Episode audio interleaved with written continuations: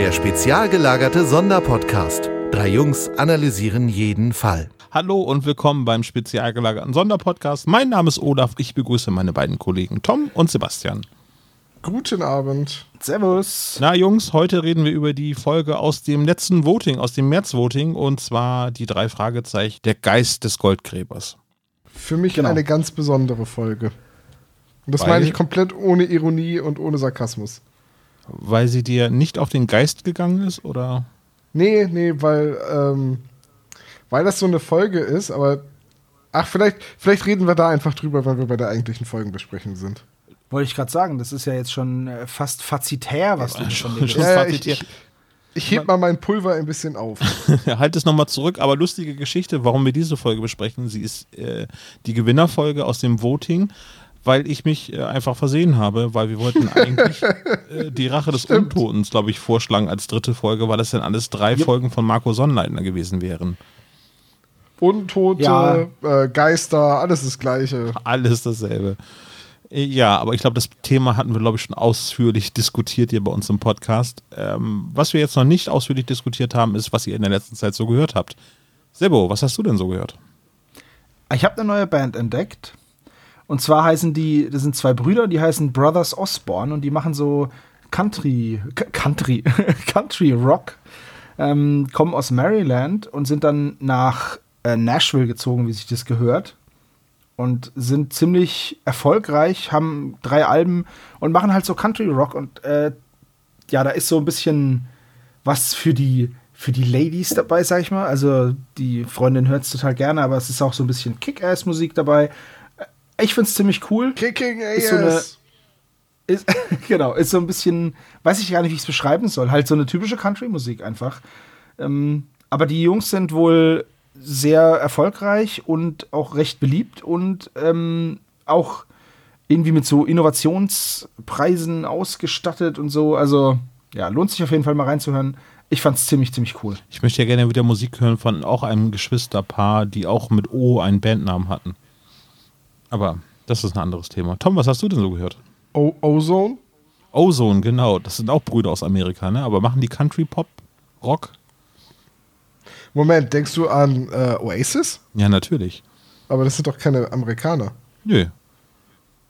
Ich habe auch nur an zwei Brüder gedacht, die eine Band hatten mit dem Namen O, mit O beginnend. Und mehr habe ich nicht Ach gesagt. so, okay, gut. Das okay, hast du gut, nur ergänzt. Ja. Hm, ja, ich musste gerade nachdenken, wen du meinst, aber ja. Oder möchtest du ablenken, weil du nichts gehört hast? Ah, tatsächlich habe ich jetzt nicht irgendwie was in Richtung Musik oder Hörspiele oder so konsumiert. Ich schäme mich ja auch ein bisschen, aber ich, ähm, wenn in letzter Zeit höre ich viel drei Fragezeichen und äh, viel Podcasts, ähm, die ich aber alle schon irgendwie mal vorgestellt habe. Und ähm, ja, ja, es ist so, es ist gerade alles mit der Freizeit nicht so weit her. Okay, dann springe ich in diese Lücke, weil ich habe auch noch einen Podcast gehört, den ich auf jeden Fall empfehlen Ja, möchte. dann Oh, mach sehr das gerne, doch ja. bitte. Auch wenn der leider nur Audible exklusiv ist. Das ist ein bisschen doof. Aber das ist, dann Ähm, kenne ich ihn garantiert noch nicht.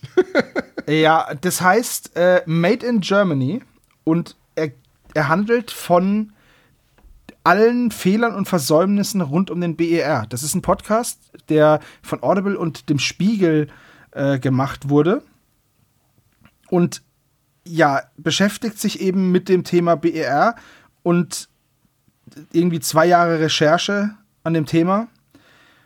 Ähm, sind sechs Folgen. Ich habe das durchgehört.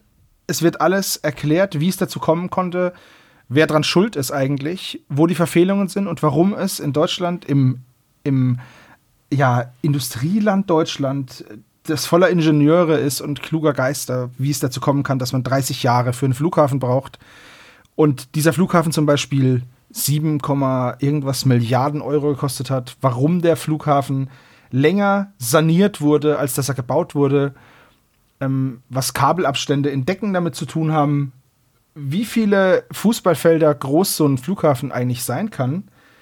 Und all das, und ich fand es, es war sehr, sehr gut aufbereitet, es ist einfach zu verstehen, ähm, die Zusammenhänge werden einem gut dargelegt und ich finde, das war ein richtig guter Podcast. Es tut mir jetzt total leid, dass der nur bei Audible ist, aber man kann ja diesen, vielleicht diesen Probemonat da machen und dann diese Folgen hören. Ich, also das kann man ja mal machen. Ähm, Als, nein, als YouTuber würde man jetzt sagen, wir haben den Link unten in die Shownotes gepackt, wenn ihr da Ja, drauf klickt genau. und so weiter, Aber- bekommen wir noch etwas dafür. Das machen wir aber nicht. Ja, aber das ist nicht, das ist nicht so, ähm, wir kriegen nichts von Audible. Im Gegenteil, ich muss auch dafür Des, bezahlen. so deswegen ein sagen wir Mist. jetzt einfach dazu, dass wenn man den Probemonat bei Audible macht, kann man den quasi im selben Augenblick sofort wieder kündigen, damit man es dann in einem Monat nicht vergisst. genau, den und Monat dann trotzdem kann man, genau, und dann kann man sich das anhören.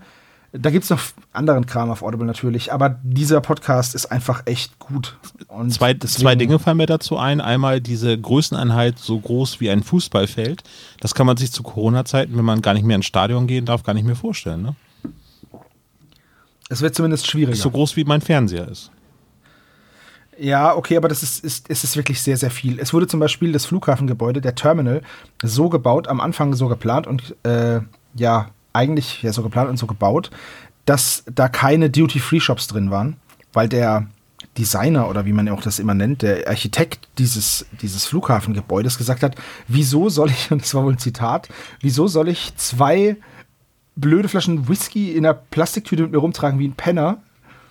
Ähm, oder jemandem Mitbringsel als Mitbringsel ein paar doofe Socken mitbringen.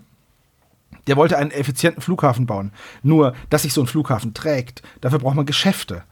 Und deswegen müssen da Geschäfte rein. Und deswegen werden Flughäfen auch ganz oft als Einkaufszentren mit angeschlossener Verkehrsfluglinie ähm, bezeichnet oder in, diesem, in diesen Kreisen. Und dann wurde einfach der Flughafen um ein Drittel vergrößert, aber einfach so in den Plan reingekritzelt. Also einfach so, ja, wir machen da jetzt noch 1200 Räume rein. Aber die Räume haben ja gar keine Anschlüsse ans, an die Entrauchungsanlage zum Beispiel oder an Wasser oder Strom. Nee, das Und, Wasser musst ja. du dann für drei Euro kaufen. Es war, es war, es ist auf jeden Fall echt krass, dass sowas in Deutschland passieren kann. Dass zum Beispiel einfach auf dem Plan ist da ein Gang und der, der Bauaufsichtsmann, der läuft da rum und inspiziert es und dann steht er vor einer Wand. Oder Rohre kommen einfach aus einer Wand und keiner weiß, wo die hinführen. Äh, Made in Germany heißt der? Der Podcast. Das heißt Made in Germany, das Flughafen-Fiasko BER. Packst du das es äh, mit in unsere Playlist, Podcast-Playlist mit rein? Ja, wie denn? Das ist ja äh, Amazon. Ach ja, das ist ja nicht, äh, äh, das ist ja nicht bei Spotify. Amazon Audible. Ja, natürlich. Sonst würde ich sofort einfach, machen. Du lädst es bei Amazon runter, rippst Das hab es ich das hab ich mir MP3, auch schon- lädst es hab ich- illegal ja. wieder bei YouTube hoch und dann können wir es verlinken. Sehr gut. Ich habe es mir auch schon überlegt, weil der Podcast echt gut ist.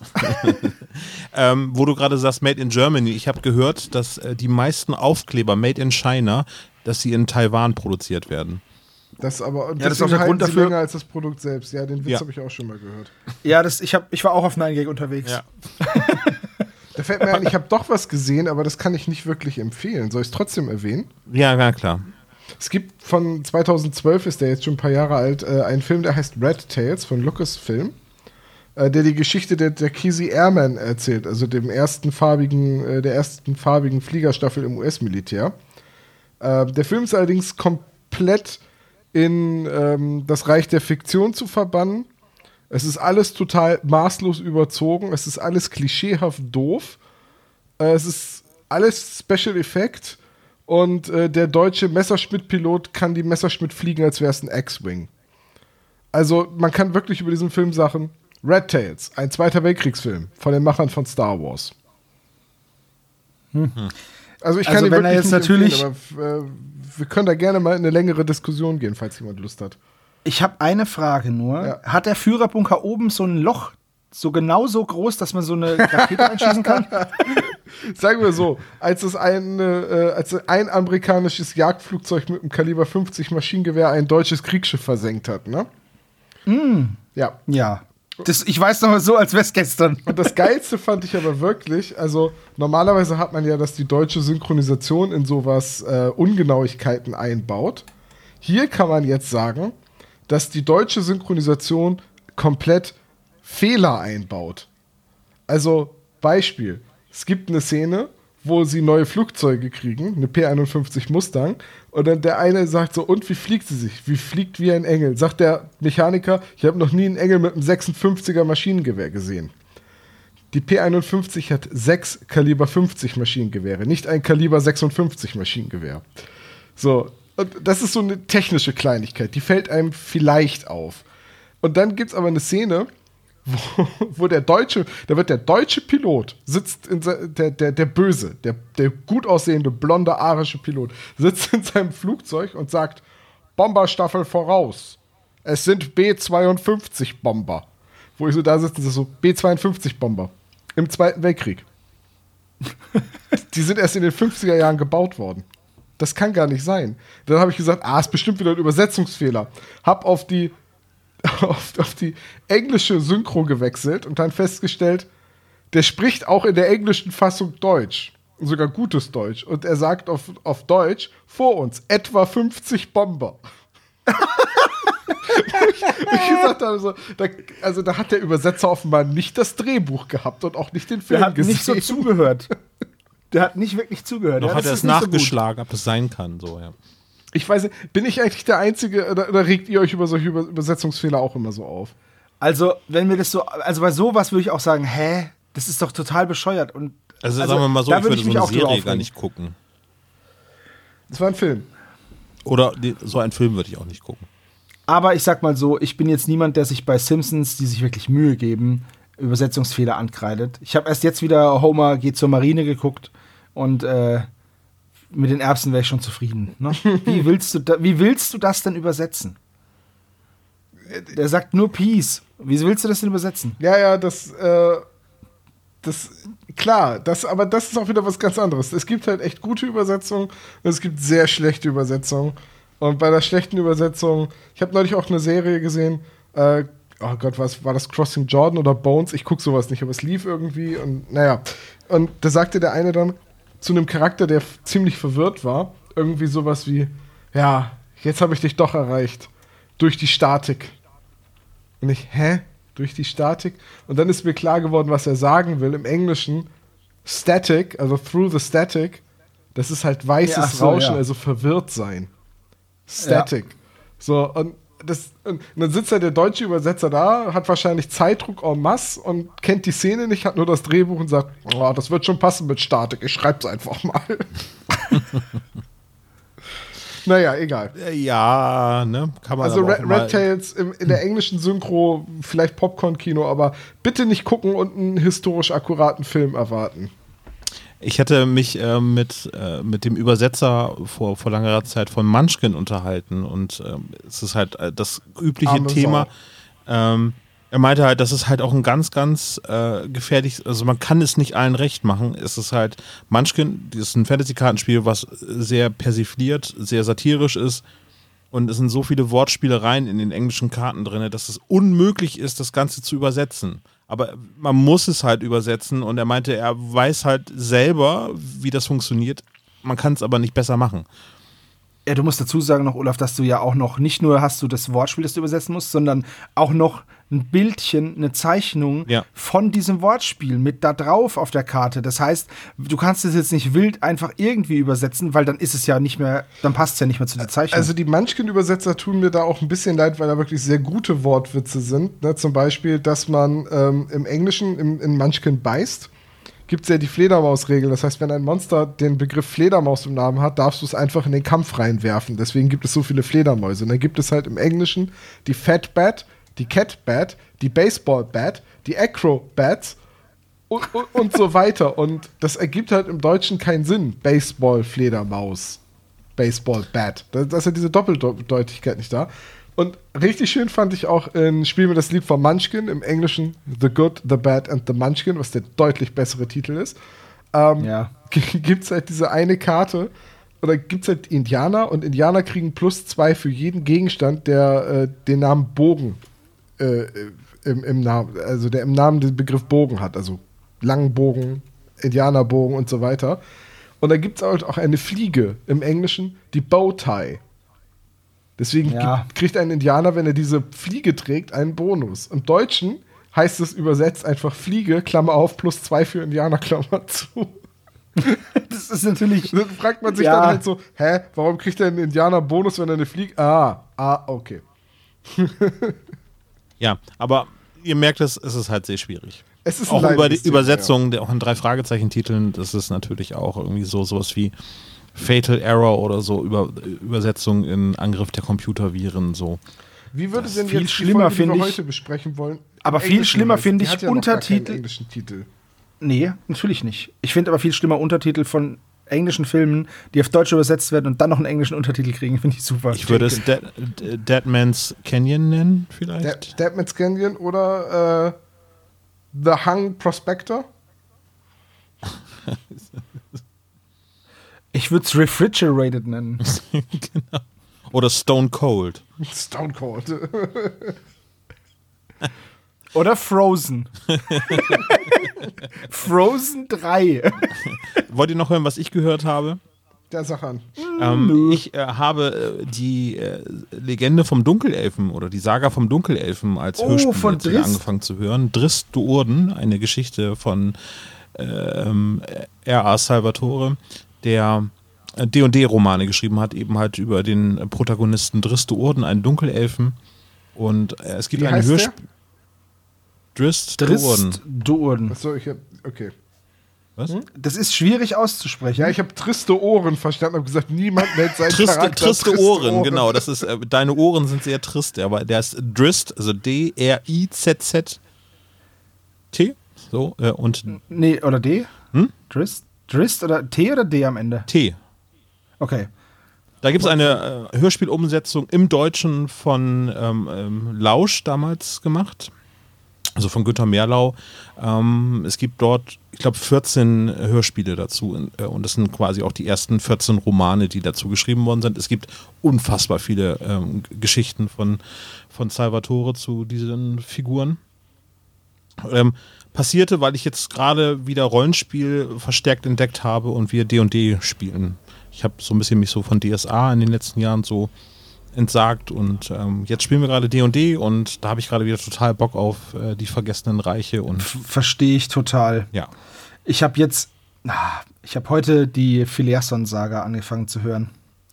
Aber darüber erzähle ich beim nächsten Mal was, sonst wird die Mediengeschichte hier ja viel zu lang. Ja, dementsprechend, liebe Grüße an Linda, weil ich dementsprechend gesagt habe, ein Schnaps für alle, die da ein Trinkspiel zugemacht haben. Kommen wir jetzt Aber, zur ähm, Folge. Sagst du tatsächlich so oft dementsprechend? Nee, aber gelegentlich. Weil mir wurde gesagt, ich sage ständig tatsächlich, deswegen sage ich das Aber jetzt alle Leute sagen oft. tatsächlich. Tatsächlich. Ist so. Ich sag Ist so. auch tatsächlich. Genau, ja gut. Dann lass mal in Medias Res gehen. Hey, ist mein Spruch. Tatsächlich, ja. Wahnsinn. Ähm, Geist des Goldgräbers, Folge 179, geschrieben von André Marx, erschienen im Jahre 1900, nee, 2014, 2015. Sebo, du bist da ein bisschen genauer. Am 7. Juli 2014 erschien der Geist des Goldgräbers zuerst als Buch Nummer 176. Und das Hörspiel kam dann am 2. Oktober 2015, also über ein Jahr später. Also es dauert noch eine Weile, bis diese Folge Auto fahren darf. Ja, richtig. Ähm, obwohl sie schon 177 ist. Ähm, wie findet ihr denn das Cover? Ganz gut. Aus, ja, doch. Es steht ein Mann vor einem Auto im Licht der Scheinwerfer. Ich finde es schon gruselig. Also ist schon cool gemacht. Ja. Und ein Kaktus steht auf der linken Seite, der ja auch noch eine wichtige Rolle in diesem Hörspiel spielt. ja, gut. Und es ist alles so in grün gehalten. Also das Armaturenbrett ist grün, der Kaktus ist grün, der Mann ist grün-grau. Schön, ge schön gemacht eigentlich. Also für Also mich, für mich ist ja ganz dieser ganze Titel schon wieder ein bisschen. Also, es geht hier noch, weil tatsächlich spielt der Geist des Goldgräbers ja schon irgendwie eine Rolle im, im, in der Handlung, aber ja auch doch irgendwie wieder eine recht untergeordnete Rolle. Mir fällt aber auch kein Titel ein, der nicht zu viel verrät oder der ähm, nach einer Drei-Fragezeichen-Folge klingt und hier drauf passt. Ich hatte erst gesagt, die drei Fragezeichen und der unsichtbare Hund wäre eigentlich, also eigentlich ist das hier Karpatenhund Teil 2, ja. Aber ähm, so von daher passt schon. Aber es ist halt eine der vielen, vielen Folgen mit Geist im Titel oder Tod. Also eigentlich, wenn sie jetzt noch eine Folge rausbringen, die der Totengeist heißt, dann zwei Fliegen mit einer Klappe. Vielleicht die drei Fragezeichen und der Gespenstergeist oder so? Gespenstergeist. Ja, Gespenster. Wenn ein Gespenst stirbt, wird es zu einem Geist. Oder die drei Fragezeichen und der untote Zombie? Mir die drei Fragezeichen und der Todeskult des Gespenstergeistes. Ja, aber ich finde so als, als Titel die drei Fragezeichen und sind noch Pommes im Tiefkühler. Verrät nicht zu viel. Aber die drei Fragezeichen und der mysteriöse Urlauber. Nee, oder die Hippie-Kommune, ich weiß nicht. Ich wollte auch gerade sagen, die drei Fragezeichen und die Hippie-Kommune. Was Wobei, wurde aus ist das Big eine Barney Crowns Hippie-Kommune? Nee, das, Gefriertruhe? ist keine, das sind keine Hippies. Also, der, der Neffe deutet das ja an, aber das sind Ja. doch keine Hippies. Nein, es ist auch kein nicht. Geist. Naja, aber äh, Cover finde ich sehr, sehr düster, sehr, äh, sehr mysteriös. Ähm, hat leider nicht so viel mit der Handlung zu tun, außer dass es eben der rote Hering ist, der die drei Jungs auf den Plan bringt. Aber jetzt kann ich das ja sagen. Es es passt nämlich zu dem Titel. Wegen des Covers und des Titels, der Geist des Goldgräbers. Immer wenn ich an diese Folge denke, denke ich, ach, das ist doch, ach, das ist doch hier irgendeine Folge irgendwie mit einem Schatzsucher oder so. Ach, worum ging's denn noch? Dann fange ich an, die Folge zu hören. Ach, das ist die Folge, wo sie am Anfang im Auto unterwegs sind und Peter dann einen Unfall baut, weil der Geist auf der Straße steht. Und dann habe ich irgendwie immer so 20 Minuten Blackout. Und dann, wieso, was war, war, wieso höre ich jetzt auf einmal eine ganz andere Folge? Warum geht es jetzt gerade um diese Wohngemeinschaft und äh, den verschwundenen äh, Onkel und hä, was ist jetzt los? Dass, dass diese Folgen, dass das zusammengehört, das ist irgendwie, vielleicht weil ich die Folge initial immer zum Einschlafen gehört habe, ich weiß es nicht, aber ich habe ganz lange gebraucht, um zu verstehen, dass das ein und dieselbe Folge ist. Jetzt habe ich sie ähm, beim Renovieren halt nebenher ein paar Mal am Stück gehört und dachte dann so, ach, wenn man sie komplett am Stück hört und zuhört, dann versteht man sie sogar. Dann geht's. Aber genau das gleiche hatte ich auch, als ich die Folge gehört habe zur Vorbereitung, habe ich gedacht, oh Mann, warte mal eben, habe ich die jetzt verwechselt, die Folge? So, das ist doch das mit dem, mit der Tiefkühltruhe. Und warum ist denn jetzt so ein Geist auf der Straße? Nee, das ist eine andere Folge. Und dann, oh, warte mal. Oh, warte mal. Genau das gleiche, Tom. Genau das gleiche. Gut. Ich, Also ich weiß ja nicht, bei mir ist das, auf, ist das nicht passiert. Ah ja, ich habe die Folge so gehört toll, und dachte mir und dachte mir, hm, habe ich die schon mal gehört? und tatsächlich habe ich die, glaube ich, erst einmal gehört gehabt und wusste nichts mehr davon. Ich wusste nur, dass es irgendwo so ein Anwesen gibt und da wohnen mehrere Leute. Aber ich dachte erst, es ist ein Dorf, aber das war ja dann kein Dorf, sondern wie gesagt ein großes Haus oder so. Ähm, ich, ich, wie gesagt, Das ist doch Stadt der Vampire, ne? Genau. Guck, guck mal hier, ne? Das ist doch eine Folge, im Prinzip ist doch der Miles so eine Art Förderer für seinen, also der fördert seine Leute, seine Freunde ja so, dass, er, dass sie bei ihm leben können, mietfrei etc. Er ist ja quasi so eine Art hm, Förderer für dich. Das wäre doch eigentlich ein guter Titel, die drei Fragezeichen und der unterkühlte Mäzen. Ja. Ja. Ähm, Sprecher, wollen wir nochmal eben kurz über die Sprecher gehen? Da haben man auch einige Leute schon öfter gehört bei den drei Fragezeichen. Wobei, eine, eine Rolle, über die habe ich mich am, am meisten gefreut, dass sie dann nochmal auftritt. ja, dann Raven, fang ne? doch gleich mal an. Nee, nicht ganz. Ich meine Barclay natürlich. Horst Stark. Das ist, glaube ich, ob einer der letzten Auftritte von Horst Stark ähm, bei den drei Fragezeichen. Es ist der letzte. Außer im versunkenen Schiff halt, aber ja. Ich weiß nicht, ob bei, bei hier, wobei das ist, glaube ich, recyceltes Material beim äh, hier die Geisterlampe. Ich weiß nicht, ob die danach rausgekommen ist. äh, dieses immer und immer wieder, ne? Ja. Äh, wo, er, wo er Marvin Gray ist. Ja, warte mal, die kam, die kam 2014 Na gut, dann ist als, es. als Buch, das Hörspiel 2016. Also war das danach. Ja. Und das versunkene Schiff, die Planetariumsfolge, kam als Hörspiel 2019. Äh, ich hatte äh, zur Vorbereitung nochmal ein Interview gehört äh, von Horst Stark. Ich glaube, massenmedien.tv oder so heißt das. Die interviewen gerne so Synchronsprecher und Hörspielsprecher. Und ähm, da habe ich mir das angehört und er hatte dann gesagt, der ist jetzt, ich weiß gar nicht, wann er geboren ist, aber der hatte auf jeden Fall gesagt, dass er dann keinen Bock mehr hatte. Und dann wirst nur noch, glaube ich, ganz vereinzelt überhaupt noch was auf. Und ich glaube, Horst Stark, Ja, kennt ihr Bonanza, die Serie noch? Klar. Ja. Mhm, Adam Cartwright ist das, äh, Horst Stark auch. Das, Ich wüsste jetzt tatsächlich nicht mehr, welcher von den Söhnen Adam war. Aber ich weiß noch, Ich weiß nur noch, wer Hoss ist. genau. Und äh, ich kenne natürlich noch die Titelmelodie. Ah, ich habe Bonanza als Kind immer auf Kabel 1 geguckt. ja. Titelmelodie war doch dieses da, da, da, da, Da, da, da, no? Nee, Ja, Das das ist- fast, das ist Indiana Jones, aber so ähnlich, ja. Ach so. Hallo, So war wir das, sind ne? die Indianer. Wir haben immer versucht, die Cartwrights umzubringen. Das ist aber ein simpsons Das war bei Kauf- Simpsons, die Bonanza Reunion, wo alle Schauspieler schon lange tot waren. Und halt nur noch die beiden Indianer, die immer versucht haben, die Cartwrights umzubringen, aufgetreten sind.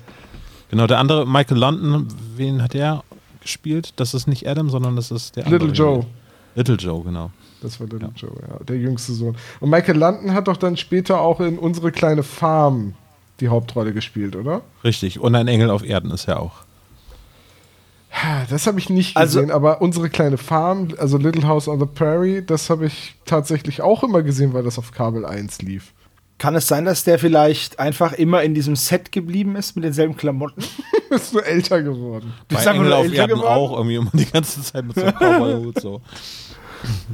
Ja, Michael London ist auch nicht sehr alt geworden. Nee.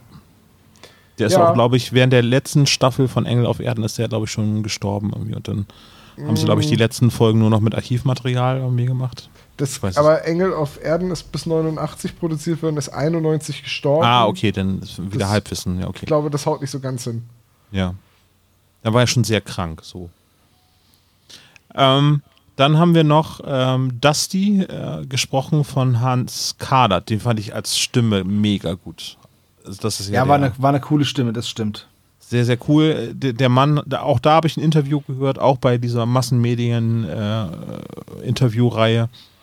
ähm, der ist, ich glaube, 30er Jahren geboren und ähm, schon sehr alt und zittrig, irgendwie aber sehr, sehr sympathisch. Ähm, und äh, diese Rolle ist sehr, sehr gut besetzt, finde ich, im Hörspiel. Ja. Ich bin Ja. allgemein mit den Sprechleistungen in dieser Folge sehr, sehr zufrieden. Fast schon begeistert. Das, da bin ich, Da gehe ich d'accord. kein Ja. Sprecher, der rausfällt.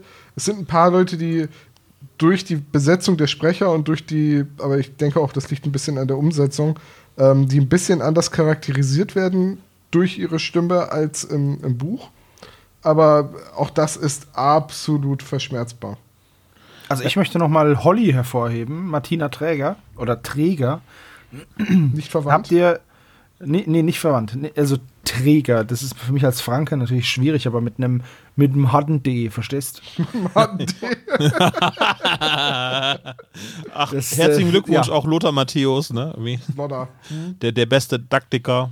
Daktiker, gehen wir rüber an die Daktiktafel. Okay. Äh, äh, äh, wisst ihr, wer das ist? Martina Träger. Die hat nämlich auch verschiedene Hollywood-Größen ähm, synchronisiert. Unter anderem Carrie Ann Moss als Trinity bei Matrix oder Sharon Stone oder, ähm, ja, jetzt ist der Name natürlich schwer auszusprechen, Jane Kasmarek, also die Mutter von die Lois von Malcolm mittendrin. Mittendrin. Mittendrin. Mittendrin. Mittendrin. Von Malcolm mittendrin. Und äh, fand ich, äh, das, das habe ich schon rausgehört. Warte mal, wer ist. Holly, hast du gesagt, ist das, ne? Oder Holly, ja, die, die, die, die drei Fragezeichen so sehr, sehr abschätzig behandelt nur. Die spricht doch auch, ähm, also die spricht bei Drist übrigens auch eine Dunkelelfenpriesterin. ah, cool. die die Guck kann an. halt sehr, sehr gut diese fiesen Rollen sprechen, finde ich. Ja, äh, ich muss auch sagen, äh, die war wirklich, ich habe mir es mehrfach in die in meine Notizen geschrieben, dass ich sie einfach furchtbar ätzend finde. Sie also ist- die Rolle. Sie ist auch tatsächlich oft die Synchronstimme für Oprah Winfrey in ihren Cameo-Auftritten. Und Ja. für Wanda Bei diesem Sykes. Prince Harry-Interview, oder? Eh, Genau, bei dem. Das wurde auf Deutsch, das wurde direkt von Hollywood nochmal verfilmt. ähm, Das war so gut. und auch ähm, Queen Latifah in einigen Rollen. Ja, Abgefahren. unter anderem auch bei Prinz von Bel Air. Als sie äh, Didi ist. Ja. Nee, aber äh, tatsächlich kein, also eine Stimme, klar, die hat man im Ohr. Ist halt oft so mit deutschen Synchronstimmen, die kennt man, aber, oder man denkt sofort, ach ja, klar, die Stimme. Aber nee, der Name hatte mir jetzt nichts gesagt.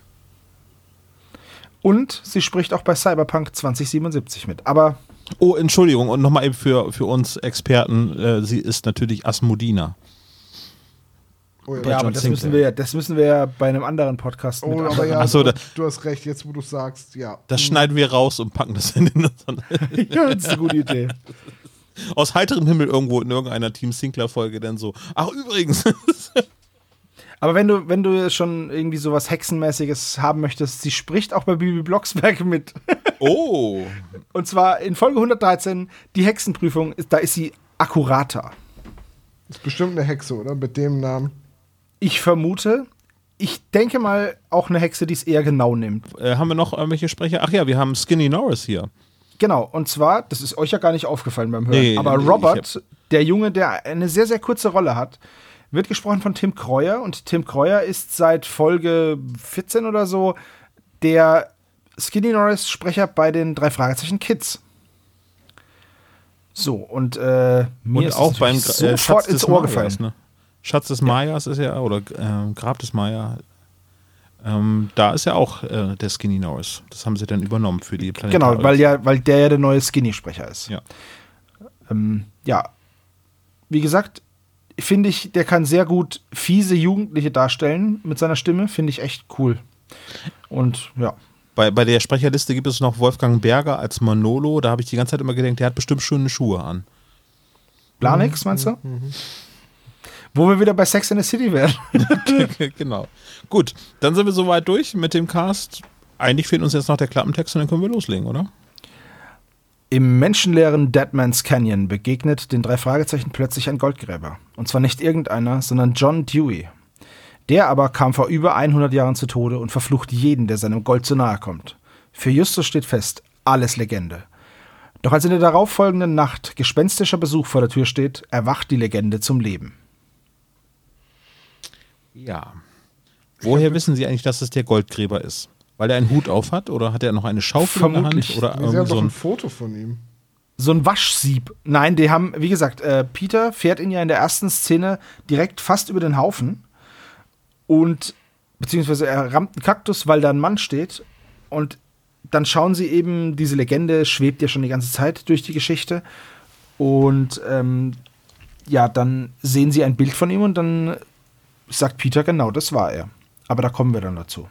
Steigen wir einfach mal ein, oder? Das ist ja die erste Szene. Die Genau. drei fahren mal wieder Auto und äh, Peter fährt wahrscheinlich zu schnell und es ist dunkel und äh, auf einmal geraten sie äh, von der Bahn ab und ähm, weil Peter etwas gesehen hat, nämlich eine Person, die auf der Straße stand und sind hinterher sind die in ein Tentakelmonster gefahren.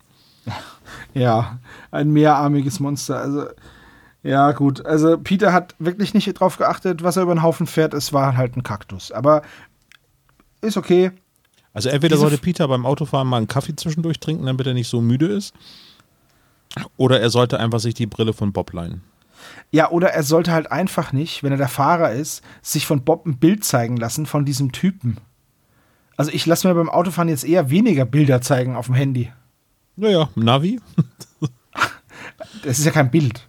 Das ist eine technische Unterstützung. Ah, verstehe. Übrigens, äh, Olaf, wie ordnet Ines diese Folge denn ein im Einschlafen-Faktor? Weil ich finde die ganz schlecht. Die ist ganz, ganz schlecht, zumal es in der nächsten Szene dann auch noch eine fette Alarmanlage gibt. Genau. Also hier wird jetzt erstmal schön geschrien, bevor Ja. sie in den Kaktus rasen. Und ja, dann, Naja. kommt, dann kommt direkt äh, Dusty vorbeigebrettert. Das ist auch noch mal ein ziemliches Geräuschfeuerwerk. Weil, äh, ja, dieses Auto fährt sie fast über den Haufen. Das ist eigentlich mega das Klischee, das wir nicht drin haben in unserem Klischee-Koeffizienten. Die drei Fragezeichen werden von irgendjemandem oder irgendetwas fast überfahren. Seien das jetzt Pferde oder Autos oder Motorräder, vielleicht sind es auch mal Schiffe, keine Ahnung. Aber die drei Fragezeichen werden ständig von irgendwas fast überfahren. Dann ist das ein Element des Klischee-Koeffizienten der Herzen. So, dann. Okay, das finde ich gut. Ja, aber ich wollte gerade sagen, wir bauen das Ding jetzt nicht schon wieder um. Ich habe das letzte Mal schon ewig gebraucht, um das alles einzupflegen. Nein, kein Problem. Also ein Herzchenpunkt für das fast Umfahren. Und dabei sollen wir es dann auch belassen. So. Ähm, sie treffen jetzt zum ersten Mal auf Dusty Kirkpatrick und seinen wunderschönen Hund Sniffer. Sein imaginären Hund Sniffer, genau. Ja. Ähm, keiner sieht ihn, nur er. Keiner findet es irgendwie besonders komisch, ne? Naja, also doch Peter ja schon. Und, und Bob auch. Ich finde es so interessant, dass er wirklich alle Welt da mitspielt. So. Ja. Das Ja. ist ja, also das geht ja schon über Spleenig hinaus. Aber ist das denn vielleicht die richtige Verhaltensweise? Also ich bin da kein Mediziner, kein Ich will mich da Psychologe, jetzt der nicht auf, dann, ich begebe mich da jetzt auf ganz dünnes Eis, aber ein Bekannter von mir ist Pfleger in der Forensik. Ähm, also Intensivpfleger eben von mm, ja, Leuten in Sicherheitsverwahrung und halt Leute, die unter ganz äh, zwanghaften und schweren Wahnvorstellungen leiden. Und er sagt immer, dass es die vollkommen falsche Herangehensweise ist, diese Psychosen auch noch zu befeuern und da mitzuspielen. Eigentlich müsste man die immer damit konfrontieren, das ist gerade eingebildet. Er sagt aber auch, er hat manche Patienten, die sind einfach so weit weg, die kriegst du dann gar nicht unter Kontrolle, wenn du nicht mitspielst. So. Also, ich dachte jetzt so ähnlich wie bei Schlafwandlern, dass man sie eben beim Schlafwandeln nicht wecken sollte, weil das dann irgendwie Ah, zur ja. Verwirrung führen kann. So. es, es ist ein schwieriges Thema und vielleicht haben wir ja jemanden äh, in der Hörerschaft, der, der sich damit auskennt und dazu vielleicht einen Kommentar verfassen kann, den wir dann vielleicht in der nächsten Feedback-Folge mal vorlesen. Aber ich meine, dass es falsch ist, bei sowas mitzuspielen. Ja, aber es ist eine gängige Methode, die auch äh, wie in Hollywood-Filmen und so weiter verwendet wird, oder? Ja, ach, das ist, das ist da ja auch nicht eine, eine Wahnvorstellung in, bei der Drei-Fragezeichen-Folge, sondern das ist ja jetzt mehr ein, ein Gag. So, ne, du hast vorhin schon gesagt, ja, wahrscheinlich wegen ne, der Karpatenhund, ein Hund, den man nicht sieht, der, ne, der Invisible Dog im Englischen, Ja. dass es vielleicht daher kommt. Vielleicht, äh, vielleicht ist es wirklich einfach als Witz gedacht. Es ist ja auch vollkommen harmlos die ganze Zeit über. Das macht ihn auf ja. jeden Fall äh, ein bisschen schräg, aber auch sehr, sehr liebenswürdig, finde ich. Allein die Stimme macht ihn aber auch schon liebenswürdig. Und wie er mit den Leuten umgeht. Er ist ein sehr vorsichtiger Charakter und ein sehr offener Charakter. Und äh, ja, vertrauenswürdig und vertrauensselig auch. Also, ja. Ich, dafür brauche ich jetzt keinen unsichtbaren Hund. Aber dieser Mann ist einfach, er ist einfach ein Herzchen, oder? Aber mein unsichtbares Kaninchen Paul findest du doch ganz süß, oder? Äh, mein Anwalt hat gesagt, ich soll dich in deinen Psychosen nicht weiter unterstützen. Ist Tom dein Anwalt? Na, du ja. Armer, du. Also, wenn du mal wirklich was Schlimmes gemacht hast, so der Gnade dir Gott. Ja, ähm, dass die aus, äh, sie fahren dann zu diesem Deadman's Canyon. ja, zu dieser, zu diesem Anwesen, Desert View heißt das Ganze. Und warum sie eigentlich dahin fahren, haben wir noch gar nicht gesagt, weil es auch recht spät erst kommt. Es geht um eine gewisse Miranda Kramer, die die drei um Hilfe gebeten hat, weil es seltsame Vorkommnisse gibt in der Gegend seit ganz kurzer Zeit. Ich habe da mal eine Frage. Äh, Und zwar jetzt erstmal so rein vom Namen her. Deadman's Canyon. Ein Canyon ist für mich ein Tal, was äh, von Bergen umgeben ist. Ja, Eine Schlucht. Ähm, absolut richtig. Canyon ist Eine ein Loch. Schlucht, genau, ja. Ein langer Aber Riss im Boden. Warum gibt es denn dort ein Anwesen, was äh, Desert View heißt? Also ein Canyon, wenn man im Canyon drin ist, zeichnet sich das nicht jetzt wegen der weitläufigen Aussicht. Ey, Das, aus, ne? das ist ja richtig, aber es wird ja gesagt, dass sie dann Serpentinen hochfahren auf, einen, auf eine Anhöhe. Und dort oben befindet sich das Anwesen Desert View. Und noch weiter oben befindet sich eine kleine Holzhütte, in der diese Miranda Kramer wohnt. Also man muss quasi durch den Canyon durchfahren. Man durchquert den Canyon und dann passt man auf, dass man die scheiß Geige nicht mit erwischt und dann ist man auch schon direkt an diesem Anwesen, wenn man dann noch den Berg hochfährt. Genau. Das ist der Geister Canyon, Deadman's Canyon und ähm, Canyon Canyon ist da auch noch. Canyon Drake, äh, ist egal. Also auf jeden Fall ähm, kommen sie dann da an. Und ja, es wird halt immer wieder dieser, dieser John Dewey erwähnt. Ich weiß jetzt nicht, wie das im Buch ist, aber im Hörspiel spielt es überhaupt keine Rolle, außer dass es immer wieder erwähnt wird. Und dann jemand davor erschrickt. Aber im Endeffekt ist es im Hörspiel so angeflanscht, wie es schon so oft passiert ist. Naja, es ist schon in beiden Formen der Geschichte ja der Aufhänger, warum die drei Fragezeichen überhaupt zu Desert View fahren, weil die Miranda ja glaubt, dass der Geist von John Dewey sie heimsucht und jagt, weil sie in seinem Haus übernachtet. Also es ist schon, es ist schon der Aufhänger. Dass die Ja, drei sie Fragezeichen jetzt am Anfang dem John Dewey quasi auf der Straße begegnen und dann den Unfall bauen, das wird meiner Meinung nach im Buch ein bisschen besser erklärt als im Hörspiel, wie das zusammenhängt. Aber im Prinzip ist das schon der Aufhänger der Geschichte. Aber ab dem Einbruch, also ab dem nächtlichen Alarm, rückt das im Hörspiel ein bisschen in den Hintergrund. Das stimmt schon. Ja, okay. Das wird im Buch etwas äh, prominenter und da gibt es auch gleich mehrere Verdächtige, die als möglicher John Dewey-Darsteller ähm, in Erwägung gezogen werden. Lass Mirinda denn äh, Miranda, ne? Lass Miranda den Sevilla. Lass Miranda Kramer in Ruhe. Als nächstes, die kommen da an und erzählen dann so ein bisschen, also treffen sich mit ihr in diesem Holzhäuschen und dann wird erstmal geredet, wer sie sind und was sie jetzt, wie sie jetzt hierher gekommen sind. Und dann kommt die nächste, ich kann dabei nicht einschlafen, Szene, denn jetzt, und da bin ich beim ersten Hören wirklich erschrocken, weil dann zersplittert einfach die Glasscheibe des Fenster und äh, alle schreien rum. Und ich bin da wirklich erschrocken beim ersten Mal.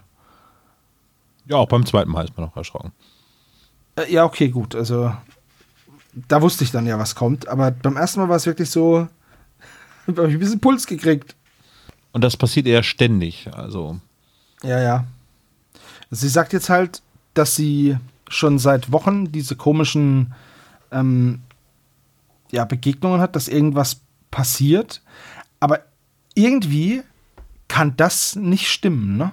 wird das denn auf die letzten Wochen ähm, bezogen? Nee, sie wohnt da seit einigen Wochen, aber die Ereignisse sind erst seit ein paar Tagen. Ah, stimmt, ja, genau. Es Das heißt muss ja ein paar Tage sein, Woche, ja. seit dem Zeitpunkt, seitdem ähm, das Kühlregal aufgefüllt Dann wurde. habe ich, dann hab ich nämlich da nicht richtig aufgepasst beim Hören. Richtig. Du meinst seit der plötzlichen Abreise. Da war der Bofrostmann da und Wow. Ich dachte, den gibt's gar nicht mehr. den Bofrostmann. Nee, der, aber Eismann gibt es und dann gibt es noch Heimfrost, ach und wie sie alle gibt. Die gibt's und, und, alle und die bringen alle noch Tiefkühlnahrung nach Hause. Und weiß ja, Frost da Aber- ist für alle da. Ihr habt jetzt meine schöne Musikanspielung. ja, ja, doch auf die Hosen, ne, der Bofrostmann. Der Bofrostmann, der Bofrostmann. Ich dachte, den gibt's gar nicht mehr. Egal. Toten Hosen. Ich glaube, Ja. das Album habe ich ja auch noch hier liegen. Ist das auf Kauf mich drauf? Das weiß ich nicht, aber ich weiß, dass Miles auch tote Hosen anhat. Ist egal, da kommen wir ja noch dazu. So, also. Mei, mei, mei, mei. Ja, Junge, Junge, Junge, Junge. So, wir kriegen jetzt halt gesagt, was Desert View ist und wer da alles wohnt. Ähm, und ja, das, sie hat dann, erst hat sie nur Schritte gehört auf der Veranda, diese Miranda, und irgendwann ist sie dann aber aufgestanden, hat rausgeguckt und hat dann gesehen, und das muss eine saugruselige Erfahrung sein, dass einfach einer auf der Zufahrt zu ihrem Haus steht und nach oben guckt. Zu ihr. Und eine Nacht später passiert das Gleiche, nur der Typ steht näher an dem Haus dran. Das, das ist ja so gruselig. Ich finde es wirklich schlimm. Ja, erinnerte mich diese Szene an. Ähm, Sehr wohl, jeder Katzenbesitzer kennt das. Du guckst hin, Katze ist einen Meter entfernt. Ja, das ist, das ist klar. Katze steht direkt vor dir. Vor so einer Katze mit einer, mit einer Widerristhöhe von 20 Zentimetern habe ich aber auch keine Angst. Das ein Habt ihr gut, ein gut gezielter Kick, ist die Katze in der Küche. habt ihr den Film Wir gesehen? Ein Horrorfilm aus, äh, aus 2019? Nee. Ich formuliere es mal so: Ich gucke keine Horrorfilme. Ah, sensationell guter Horrorfilm. Ähm, eine schwarze Familie ähm, ist zu Hause und auf einmal schaut die Tochter aus dem Fenster und sieht vier Gestalten vor ihrer Tür stehen, die sich nicht bewegen, sondern einfach nur auf das Haus starren. Alter, es Wenn- reicht mir schon. Ich habe keinen Bock mehr. ich habe schon keinen Bock mehr. Ich hasse es, mich zu gruseln. Ich mache mir da sofort in die Hose. Ich, nee, ich habe schon keine Lust mehr. Wir Also ich bin, ich bin wirklich Fragezeichen. hartgesotten, aber bei dieser Szene habe ich gedacht so, oh mein Gott, ist das gut gemacht. Nee, also ich habe keinen Bock mehr. Ich wohne im Erdgeschoss. Schluss. Wir reden über was anderes. ich habe keine, keine Lust, dass bei mir einer. Oh Mann, jetzt wo habe ich Ah, Also mit dir kann ich diesen Horrorfilm-Podcast nicht machen. Auf Tom, bist du keinen dabei? Fall. Ich gucke zwar auch keine Horrorfilme aus anderen Gründen, aber ja, Wieso aus anderen Gründen? ich finde die langweilig. Ja, genau. Sebo macht sich in die Hose. Ich Sebo ist finde- Peter, Ich finde, aber ich finde Horrorfilme, also Filme mit der Prämisse, dass ich mich gruseln soll, weil ich zu Hause auf der Couch sitze im, und mir einen Film angucke, das funktioniert für mich nicht. Ich will jetzt nicht sagen, dass ich niemand bin, der sich nicht gruselt. Also zum Beispiel Horrorspiele, so, die auch darauf ausgelegt sind, durch Jumpscares dich zu erschrecken. Da zucke ich bestimmt auch zusammen. Genau wie jeder andere. Ähm, aber es, es kriegt mich nicht ganz so doller. Also, auch wenn ich jetzt mir den Raum abdunkel und Kopfhörer aufsetze und es funktioniert nicht. Ich kann nicht, mich nicht gruseln. Und deswegen finde ich Horrorfilme in der Regel sau langweilig, weil diese Atmosphäre, dieses Gruseln, das funktioniert bei mir einfach nicht.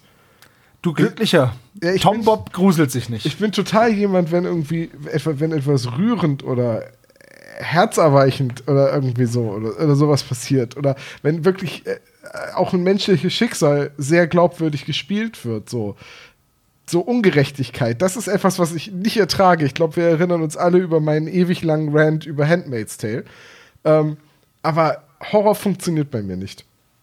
Mm, pass auf, da äh, würde ich mal als Challenge jetzt so sehen. Ach Tom, lieber Gott. wenn du, wenn du die Zeit und Muße hast, magst du dir wir angucken und kannst mir ein Feedback geben, eh, ob du bei den ersten paar Minuten, also ich sag mal die erste halbe Stunde oder so, ob du da eventuell das Gefühl hattest, dass dich gegruselt hat. Ich kann es versuchen, aber ich versuche dann, das, da muss ich jetzt ein bisschen warten, damit ich dann nicht mit so einem Bias reingehe, von wegen, ich muss am Ende Olaf sagen, äh, ich habe mich nicht gegruselt. So. Ja, ja, also ich werde mich wahrscheinlich schon aber- gruseln, wenn, wenn Fo 20 Fox Dingsbums reinkommt. 20th Century Fox.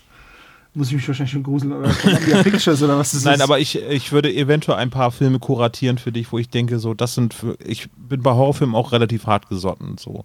Jumpscares sind die eine Sache, die äh, inflationär verwendet werden in Horrorfilmen, das nervt auch so ein bisschen.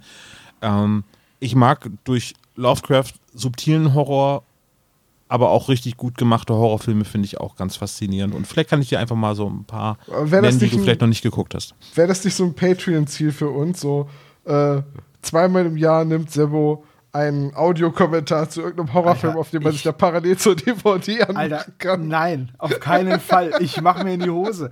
Ernsthaft, ich, ich, ich hasse das. Außerdem, also wenn wir das nächste Mal uns in Real treffen, gucken wir zusammen Horrorfilm. Alter, ich klatsch dich. Ja, nee, nee, nee, nee, Nee, wir machen das. ey, wir machen Olaf, das. Wir das machen ist wirklich ganz- einen Audiokommentar. Oh machen wir wirklich. Das ist eine sehr, sehr gute Idee, Tom. Oh nein. So, Aber es gibt, weiter. Es gibt, ein, gu- es, gibt, also es gibt gute Horrorfilme, also wobei Scream toll. ist ja mehr so der klassische Slasher-Horrorfilm. ja, den liebe ich aber auch. Scream ist eine großartige Filmreihe, aber kein bisschen gruselig, aber halt äh, einfach coole Filme. So, jetzt aber eben mal zurück zu diesem coolen Buch. Ähm, wird, wird, eigentlich erklärt, wie die, im Hörspiel wird gar nicht erklärt, wie die äh, Fußgeräusche, also wie die Schritte auf der Veranda, die Geisterschritte gemacht werden, oder? Ich vermute mit Schuhen. Ja, aber ähm, es, da, das stimmt, mit einem Schuh tatsächlich nur. Äh, aber Der, wirft den immer sehr schnell auf den Boden, oder was?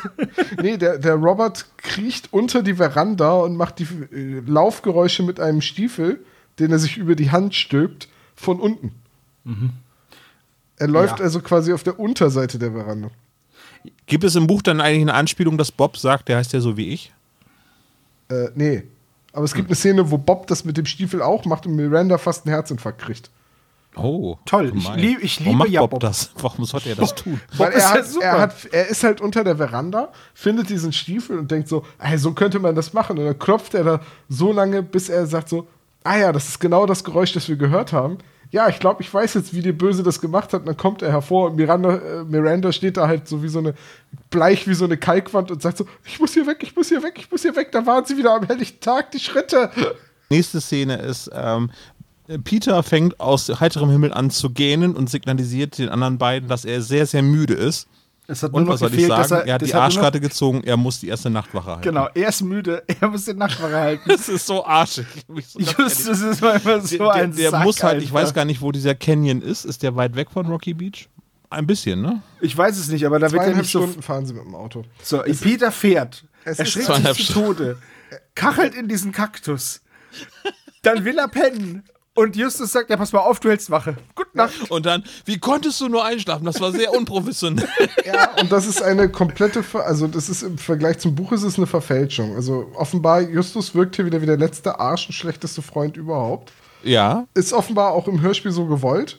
Es ist aber Ja. eine ganz starke Änderung, weil im Buch sind sie erstmal alle drei sehr müde, weil sie seit Sonnenaufgang auf dem Schrottplatz ackern mussten, bevor sie dann nach Feierabend noch zweieinhalb Stunden mit dem Auto in die Wüste rausgefahren sind.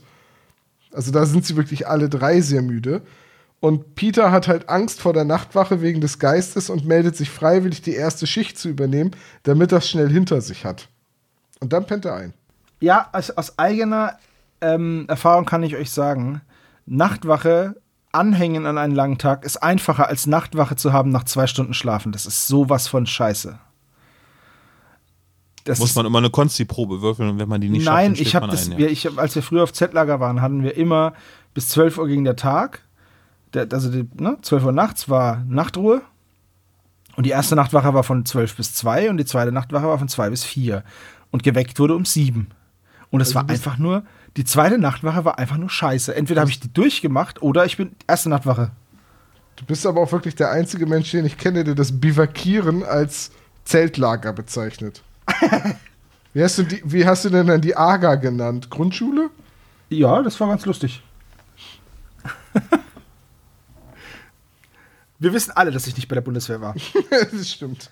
Wäre ich bei der Bundeswehr gewesen, hätte ich eine Knarre und würde ich mir nicht so in die Hose machen bei Horrorfilmen. Jetzt mal lieber einen Horrorfilm geguckt, genau. Du warst bei der Nein. Bundeswehr, bis du beim Bivakieren den Feldwebel erschossen hast, ne? Was Der schleicht er sich auch nachts so an? Ich bin halt erschrocken. So, auf jeden Fall gibt es dann Alarm und ähm, Ja, Peter richtig. schreckt aus seinem Nickerchen hoch und die drei rennen quasi aus der Bude. Miranda fragt, was los ist und sie wissen es selber noch nicht und rennen dann raus, teilen sich auf, was ich eigentlich insgesamt eine sehr gute detektivische Leistung finde. Top. Ich finde, aufteilen ist immer gut.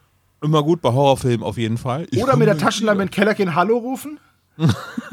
das ist auch perfekt. Oder wenn man äh, flieht, einfach das Treppenhaus hoch in die obersten Etagen, damit man theatralisch aus dem Fenster fallen kann. Ja, aber das Naja, weiß aber ja Bob- jeder, dass äh, Serienmörder nicht fliegen können. Von daher ist es ja sinnvoll, dass du nach oben abhaust. Ähm, ja, äh, Bob wird niedergeschlagen. Ta Weil- tatsächlich. Haha, ich unterbreche euch jetzt einfach immer mit diesem Wort. Ähm, damit übrigens, die Hörer sternhagelvoll sind, wenn sie ein Trinkspiel draus machen. Peters Einschlafen ist im Buch sehr viel subtiler, weil er denkt halt nach und er beobachtet und dann kommt zu dieser Nebensatz, jetzt wo es nichts mehr zu beobachten gibt, also alle Bewegungen verschwunden sind, wird er doch sehr müde, er blinzelt und dann beobachtet er einen Kojoten und dann wird dieser, diese Szene wird immer absurder mit dem Kojoten, bis der Kojote dann irgendwann aufheult und dann wird Peter wach und das Aufheulen des Kojoten ist die Alarmsirene. ah, und ich habe schon gedacht, er ist dann, weil er so schlecht Chili gegessen hat, irgendwie. Und dann folgt Peter stundenlang der Schildkröte. Richtig. und tritt sie dann in den Sonnenuntergang. Das Aber, aber das wäre eigentlich sehr, sehr cool gewesen, wenn es quasi dieses Abdriften in die Traumwelt von Peter hätte man im Hörspiel auch sehr gut inszenieren können. Weil das ist das, was mir sehr, sehr gut gefallen hat, als sie rausrennen und dann gucken, dass irgendjemand da sich hinterm Range Rover äh, befindet, geht ja Bob hinterher und wird dann niedergeschlagen und, Und- dann kommt er ja so langsam wieder zu sich. Und ich könnte mir das vorstellen, dass man das genau deswegen nicht gemacht hat, weil das so eine Doppelung wäre, dieses Verschwommene von der Realität in den Traum wieder in die Realität und dann Ja. dieses Niedergeschlagen werden und dass, dass, dass du dieses Gespräch zwischen Holly und Justus im Hintergrund so gedämpft hörst. Das ist Das so cool gemacht. mega. Ganz, ganz großartige Ja. Szene. Wahrscheinlich so von der Inszenierung her die beste Szene im ganzen Hörspiel. Finde ich auch. Und das erinnert mich sehr an diese, an diese Kriegsfilme, wenn eine Granate einschlägt und dann kommt der Ton erst so langsam wieder nach so einem Heulen. Ne? Ohne das Piepen, genau, ja. Da kommt dieses Fiepen in den Ohren und dann so langsam kommt dann wieder der Ton. Und das war hier auch so, wie, wie Bob dann wieder so zurückkommt aus seiner Umnachtung. War sehr, sehr cool gemacht. Und jetzt äh, tritt Holly zum ersten Mal auf und was soll ich sagen, sie ist zum Kotzen. Die ist so furchtbar. Diese Rolle ist so gut gespielt, weil ich habe die von Anfang an fand ich die furchtbar. Also Bonnie und Clyde sollten von Udo Schenk und von ihr gesprochen werden. Ne? So. Ja. Also Holly war schlimm und sie war es auch, die Bob umgeknüppelt hat, weil sie ihn für einen Einbrecher gehalten hat. Und immer noch für einen Einbrecher hält.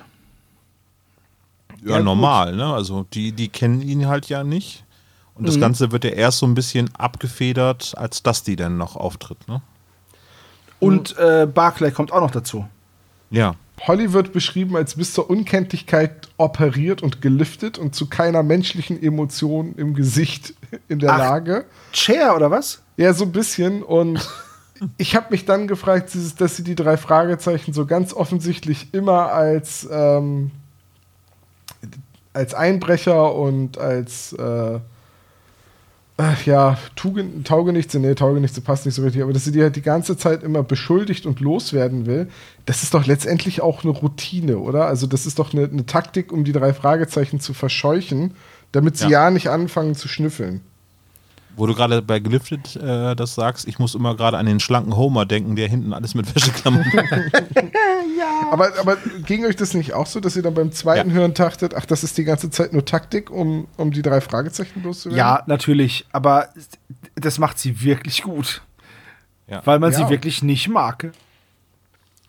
Nee, man fragt sich halt sofort, wow, Barclay war mit der verheiratet, warum? Ja. Ja, aber auch nur, aber man weiß, warum er nur so kurz mit ihr verheiratet war. Ich glaube, sieben Monate waren sie verheiratet. Ja, aber du musst ja jemanden- Knobel fragen sollte, ne? Aber du solltest doch jemanden kennen, bevor, oder? Äh, Eine Sache zu Barclay ist mir aufgefallen. Ähm, Horst Stark spricht den. Ich habe bei den Aufnahmen immer das Gefühl gehabt, dass er dort ein bisschen Probleme mit dem Mikrofon hatte, weil es ist teilweise bei der Sch Aufnahme so, als es ein bisschen dumpf klingt. So, als wenn wir hier beim Podcast so ein bisschen weiter weg vom Mikrofon sind und mal wieder näher dran sind. Ihr wisst, was ich meine. Ist euch das auch aufgefallen oder habe ich mir das eingebildet? Ja, nee, ist mir nicht aufgefallen. Okay, also mein unsichtbares Kaninchen nickt hier gerade. Habe ich nicht so drauf geachtet, Ja, offenbar. Hört mal rein, vielleicht äh, könnten wir das im Nachgang nochmal dann irgendwie mal zusammen anhören und dann darüber sprechen, aber vielleicht beim nächsten Mal. Gut, ist auch nicht so wichtig, weil Barkley tritt auf und ist super sympathisch. Ja, Mag Barclay eine ist netter. Wir haben noch vergessen, dass es noch eine Raven gibt. Und äh, die ist die Enkelin von Dusty. Das sollten wir noch sagen, weil die ist später dann noch ein bisschen wichtig. Aber ja. Genau. Wie habt ihr euch Raven vorgestellt? Nur mal so vom Aussehen her. Ähm, allein durch den Namen habe ich sie mir für, wie Raven von den Teen Titans vorgestellt. Ich wollte gerade sagen, schwarz gekleidet irgendwie und Kajal unter den Augen. Äh, sie hat lange schwarze Haare, die, wie sie, die sie wie eine Gardine immer vors Gesicht fallen lässt, um mit niemandem ansehen zu müssen bei Gesprächen. Wie Wednesday. Ja, nicht so richtig wie Wednesday, aber so ein bisschen in die Richtung Grufti, Gothic, Teenager, Emo scheint die schon zu gehen, ja. Ja, wird schon vom 2014 Namen war, war doch, ne, ja. 2014 waren noch die Emos gerade. War das da noch in? En ich dachte, oder? Emo wäre schon mit meinem Abitur 2006 nicht mehr so on vogue gewesen. Ich habe keine Ahnung. Ich Ich möchte dir nicht so nachtreten, aber ich glaube irgendwie En Vogue ist das Gegenteil von Emo sein, oder? Nee, das waren alles Fashion-Trends und sonst nix. Äh, Ja, ich will mich nicht so weit aus dem Fenster lehnen. Ich kenne mich nicht aus. Vielleicht war das, ja, war das ja so. Keine Ahnung. Ich meine, das Mädel wohnt in der Wüste. Die wird nicht wissen, wann der Trend rum ist. aber der Name port äh, portiert auf jeden Fall schon sehr, wie sie aussieht. Ja, auf jeden Fall. So ein bisschen hier wie Vincent Raven damals aus dem Fernsehen. Rot ist eine. Keine männliche Farbe, hat er doch gesagt. Auf jeden Fall sollte man äh, an dieser Stelle nicht äh, unerwähnt lassen, dass äh, der Besitzer des Hauses wohl gerade nicht da ist. Er scheint wohl verreist zu sein. Genau. Auf Miles den ist, Bermudas oder was wird da gesagt? Bahamas? Man weiß es nicht so. ja, die können Ja. so froh sein, dass er nicht die Konten eingefroren hat. ja, sondern nur sich selbst. Nur seine Karte, die er in Ja. der Gesäßtasche hatte. Naja.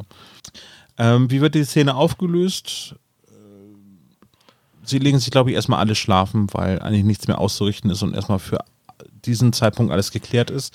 Nächste Szene ist dann am nächsten Morgen beim Frühstücken, wo Ja. alle gemeinsam frühstücken.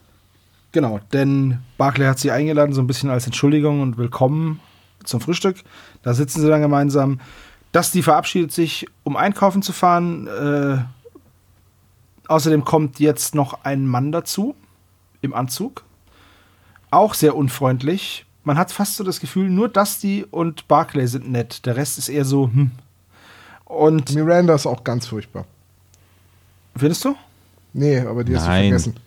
Ach ja, naja, die, weil, die, weil die, um ehrlich zu sein, im Hörspiel auch fast keine Rolle mehr spielt. Das stimmt allerdings, ja.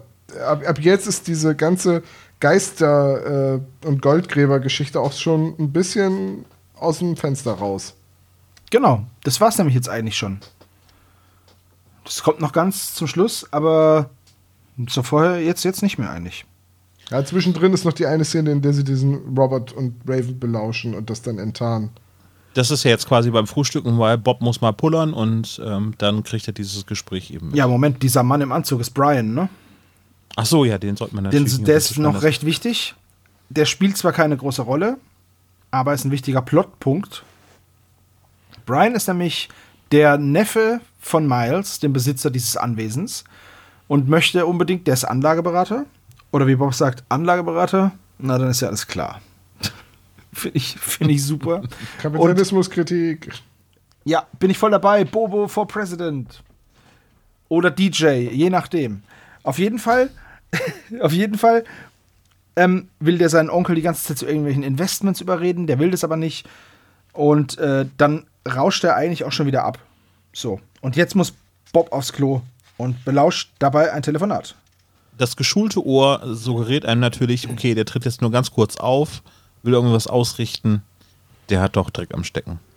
Der Klassiker, ja. Weil, ja, also irgendwie bei diesen, also bei so einer Whodunit-Geschichte, was ja eigentlich jetzt dieses ganze Setting, das ist im Prinzip ein geschlossenes Ökosystem hier in diesem Canyon oder beziehungsweise bei Desert View, da wäre es doch eigentlich ziemlich cool, wenn unter allen Leuten, die permanent vor Ort sind, dass da der Schuldige gesucht wird. Aber im Prinzip ist es ja jetzt, wir nehmen es jetzt schon mal voraus, dass, ähm, dass der Neffe, Brian, ja nur so kurz in Erscheinung tritt, wie es so typisch ist bei so einer Drei-Fragezeichen-Folge. Ähnlich wie so die Putzfrau, die auf einmal dann.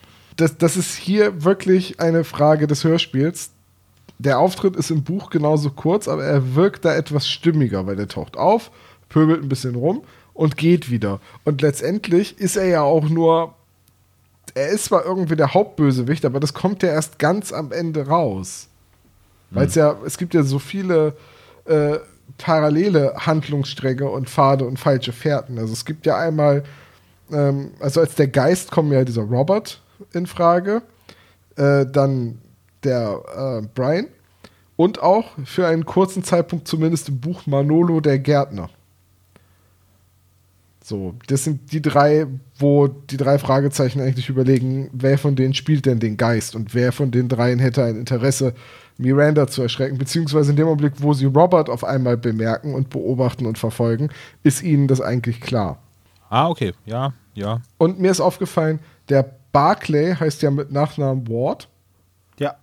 Und er lebt bei Miles auf Pump und sein Name ist damit sehr nah dran an Barclay Card einer Kreditkarte, mit der man auf Pump leben kann. Aber das mag mein um die Ecke denken sein. Nee, ich würde sagen, das kann kein Zufall sein, oder? Wenn man bei dem Wort Mama nur vier, vier Buchstaben, Buchstaben austauscht, hat man Bier. hat man Bier, genau. Ja, ähm, Bob äh, belauscht äh, ein Telefonat, äh, ist ein bisschen verwirrt, weil eigentlich hört er Dusty dort sprechen oder meint Dusty zu hören, äh, der aber eigentlich für zwei Stunden beim Einkaufen ist. Der kehrt aber, nachdem er von der Toilette wiederkommt, äh, zurück, früher als erwartet.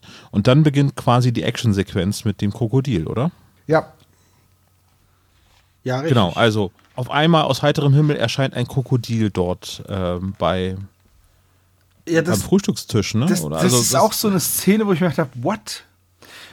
Weil das ist, dieses Krokodil hat ja einen Namen. Mr. Sorbeck.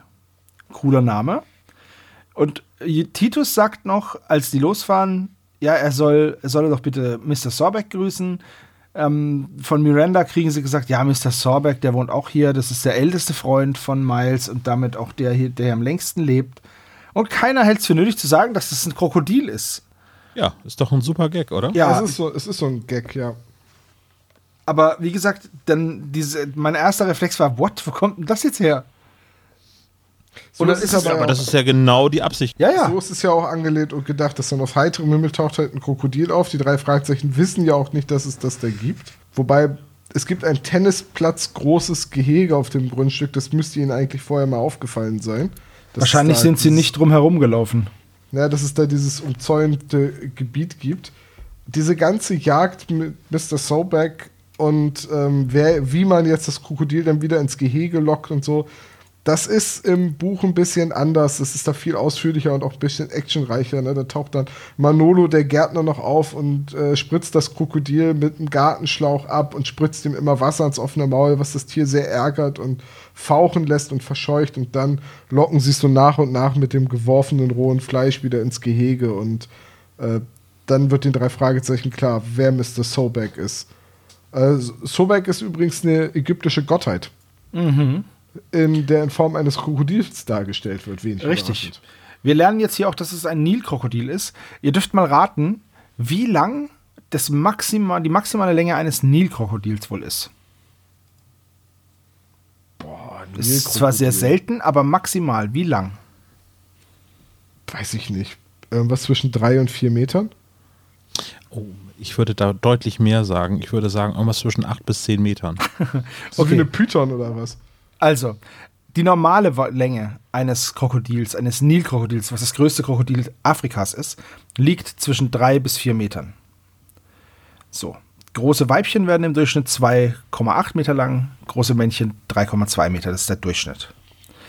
Sehr selten werden die 6 Meter lang und das Maximum sind 6,5 Meter.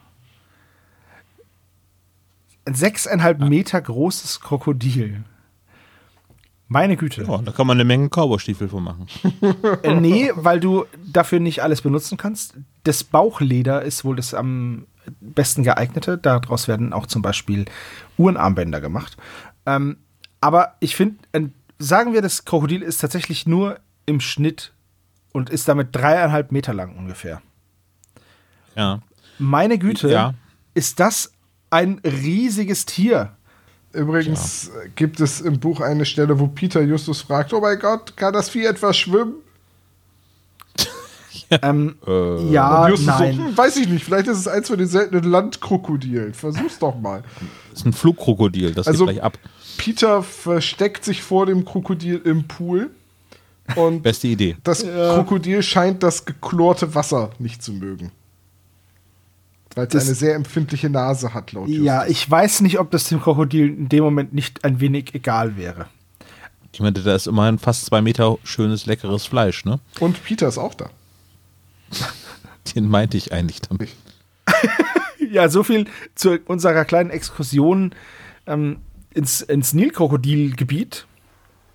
Das ist sozusagen die Cliffhanger-Szene, weil die genau in der Mitte des Hörspiels stattfindet. Das heißt, das wäre der Moment, der Kampf mit dem Krokodil, Zum Kassette wird Umdrehen. umgedreht, Genau. Auflösung. Dann kommt die Werbung. Achso, Nein, jetzt erfahren wir nämlich, dass das natürlich Mr. Sorbeck ist, dass es natürlich Miles gehört und er auch der Einzige ist, der in dieses Gehege geht. Das wird so am Rande erwähnt.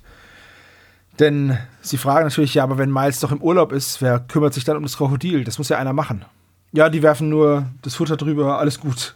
Ähm, Holly kommt jetzt auch dazu, ist wieder mies zu den drei Fragezeichen. Behauptet, sie wären es gewesen, hätten das Krokodil freigelassen. Ja, und im Weggehen, die drei Fragezeichen verkrümeln sich, äh, setzt Bob dann seine Kollegen ins Bild, dass eben was mit dem Anruf passiert ist. Und äh, dass es irgendwie den Dusty ja in doppelt geben muss, weil der kommt ja jetzt irgendwie auch wieder zurück und war aber schon da und alles komisch. hat Bob jetzt das Gespräch zwischen Robert und Raven oder das Gespräch zwischen Dr. Hardwick und äh, Barclay belauscht? Zweiteres. Zweiteres, Zweiteres, weil genau. wir vorhin nämlich das Gespräch zwischen Raven und Robert erwähnt haben, aber das ist ja deutlich später. Das kommt viel, viel später. belauschen. Ja. Gut, nicht, dass wir durcheinander kommen. Nein, nein. Ja, und somit nach diesem ja, seltsamen Telefonat und dass die hier, dass die da, dass die weggefahren und dass die am Telefon, ähm, kommen sie zu dem Schluss, dass eigentlich jeder verdächtig ist. Auch Raven. Und in dem Moment steht sie hinter ihnen, erschrickt sie noch zu Tode und nächster Jumpscare-Moment so ein bisschen. Aber ist nicht ganz so schlimm.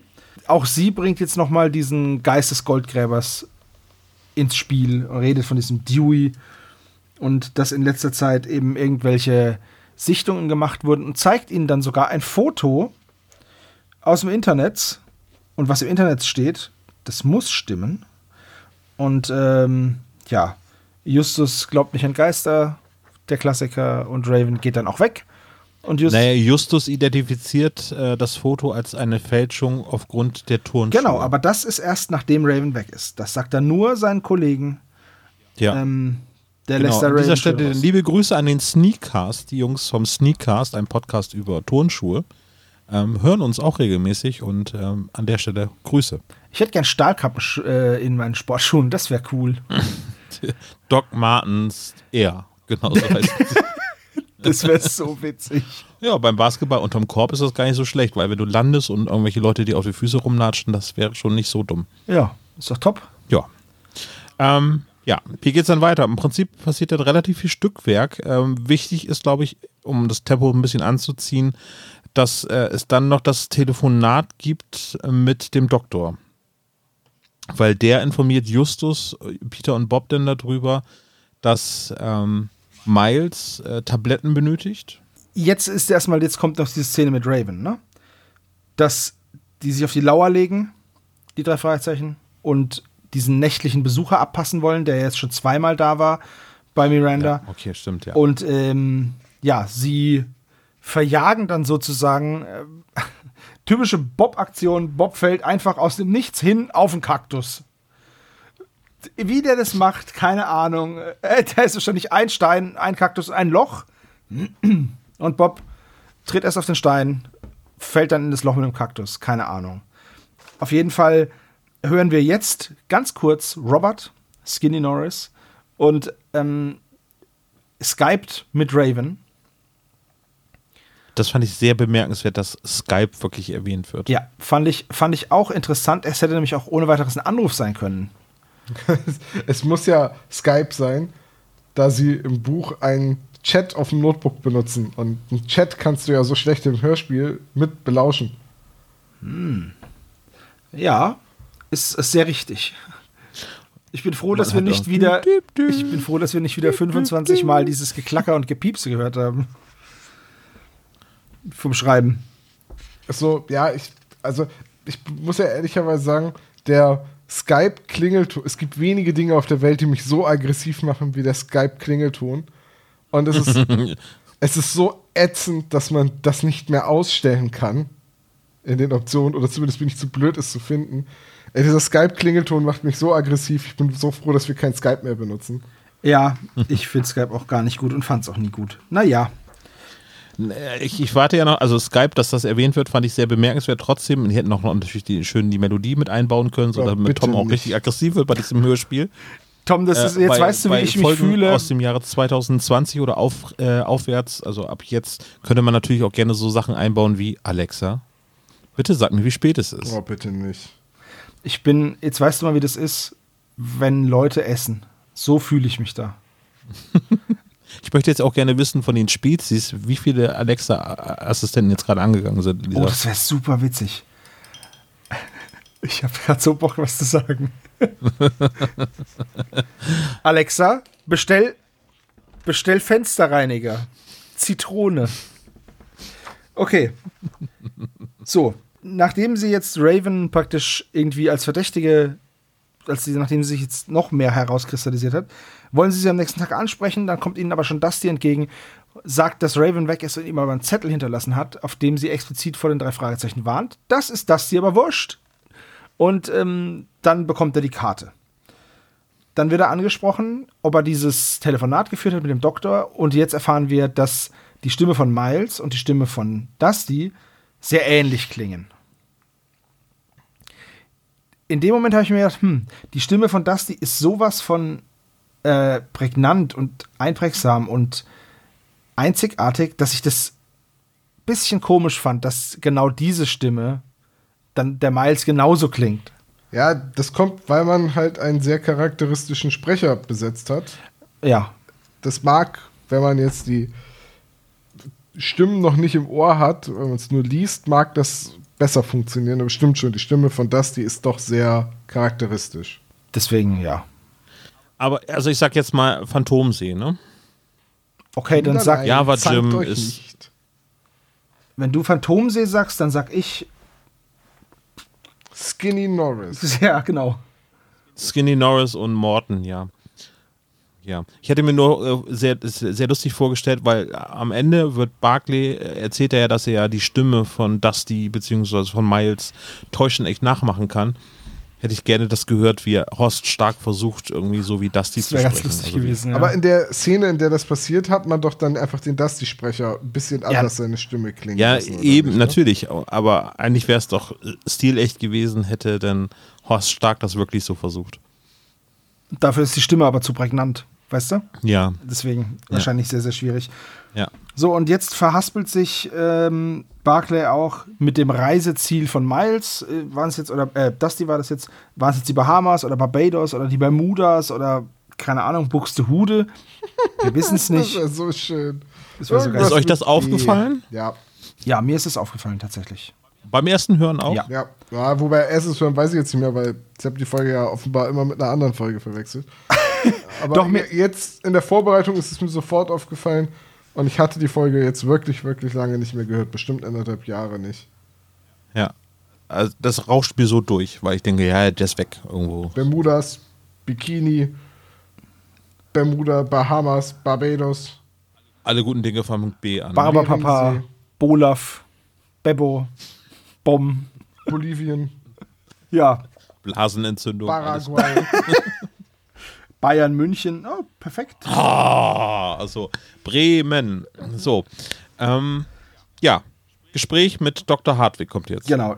Jetzt, wie gesagt, jetzt erfahren wir, dass, dass der Doktor angerufen hat, um Miles zu sagen, dass er wegen seiner Herzrhythmusstörungen anders eingestellt werden muss mit den Medikamenten. Die sind zu schwach dosiert. So. Ähm, und er hätte das auch Brian schon gesagt, weil er Miles nicht erreichen kann oder nicht erreicht hat. So. Das erfahren wir jetzt. Peter stellt natürlich die gruseligste Theorie auf. Miles ist ein Gefangener von Barclay und Holly.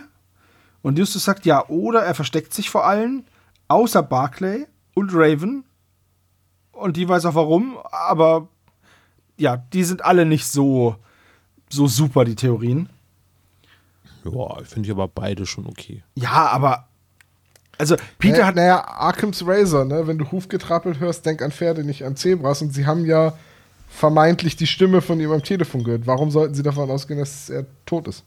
Äh, ja, das Ja. äh, natürlich, aber äh, sie gehen direkt davon aus, dass, dass er halt als Geisel gehalten wird. Das ist auch schon Ja. eine krasse Straftat. Ja, stimmt schon. Also, da finde ich Justus Erklärung noch besser. Ähm, dann steht wer Schmiere? Bob steht Bob Schmiere. steht Schmiere. Auf der Mauer, auf der Lauer ist er. Liegt ein kleiner Bobo, aber nicht lange. Genau. Und Peter darf seine Dietriche einsetzen. Sie gehen in das Haus, also Genau. ähm, in den Keller, um dort zu gucken, ob sie dort Miles irgendwo finden. Und dann sehen sie eben das, die Gefriertruhe mit einem Vorhängeschloss davor. Genau. Das knackt Peter natürlich. Und dann kommt der nächste Nicht-Einschlafen-Moment. Äh, und für ein Kinderhörspiel, Ist das mega alter krass, ja. Verwalter. So, aber ich habe einmal eine Frage. Ähm, Gefriertruhen mit einem Vorhängeschloss. Würde ich im Leben niemals aufmachen. Ich würde meine Beine in die Hand nehmen und weglaufen. Und weißt du auch warum? Ich habe gehört, es gibt Filme, in denen so Horrorfilme, weißt du, die ich nicht gucke, aber da spielen ganz oft Gefriertruhen und Schlösser eine Rolle. Und da habe ich keinen Bock drauf. Aber jetzt mal eben mal unter uns. Die Gefriertruhe, die lässt sich ja offensichtlich, die Decke lässt sich nach oben hin öffnen. Ja. Aber wo ist denn das Vorhängeschloss? Du kannst das Vorhängeschloss auch Also- nachträglich anschweißen. Meinst du, die haben das rangeschweißt? Nein, nicht Also, angeschweißt, aber du kannst es aufschrauben auf den Deckel. Wenn es so eine alte Gefriertruhe ist, wie ich eine habe, dann kannst du das ohne Probleme da festmachen. Das ist kein Problem, wirklich. Aber für wen haben sie denn das Schloss gemacht? Naja, wenn jetzt, wenn jetzt Dusty da runtergeht und sich irgendwie einen Schnitzel holen will und dann die Truhe aufmacht und sein Jugendfreund Miles liegt da drin, kriegt den Herzkasper, können sie noch eine in die Gefriertruhe stecken. Er sagt, Aber das "Oh, ist doch der Nachbar, oder? gesehen? Dusty ist doch der Nachbar, der wohnt doch nicht in dem Haus. Nein, nein, Dusty wohnt mit in dem Dusty Haus. wohnt in dem Haus. In dem in Haus dem- wohnen ja, okay, Barclay, okay, gut, Holly, Dusty und Miles.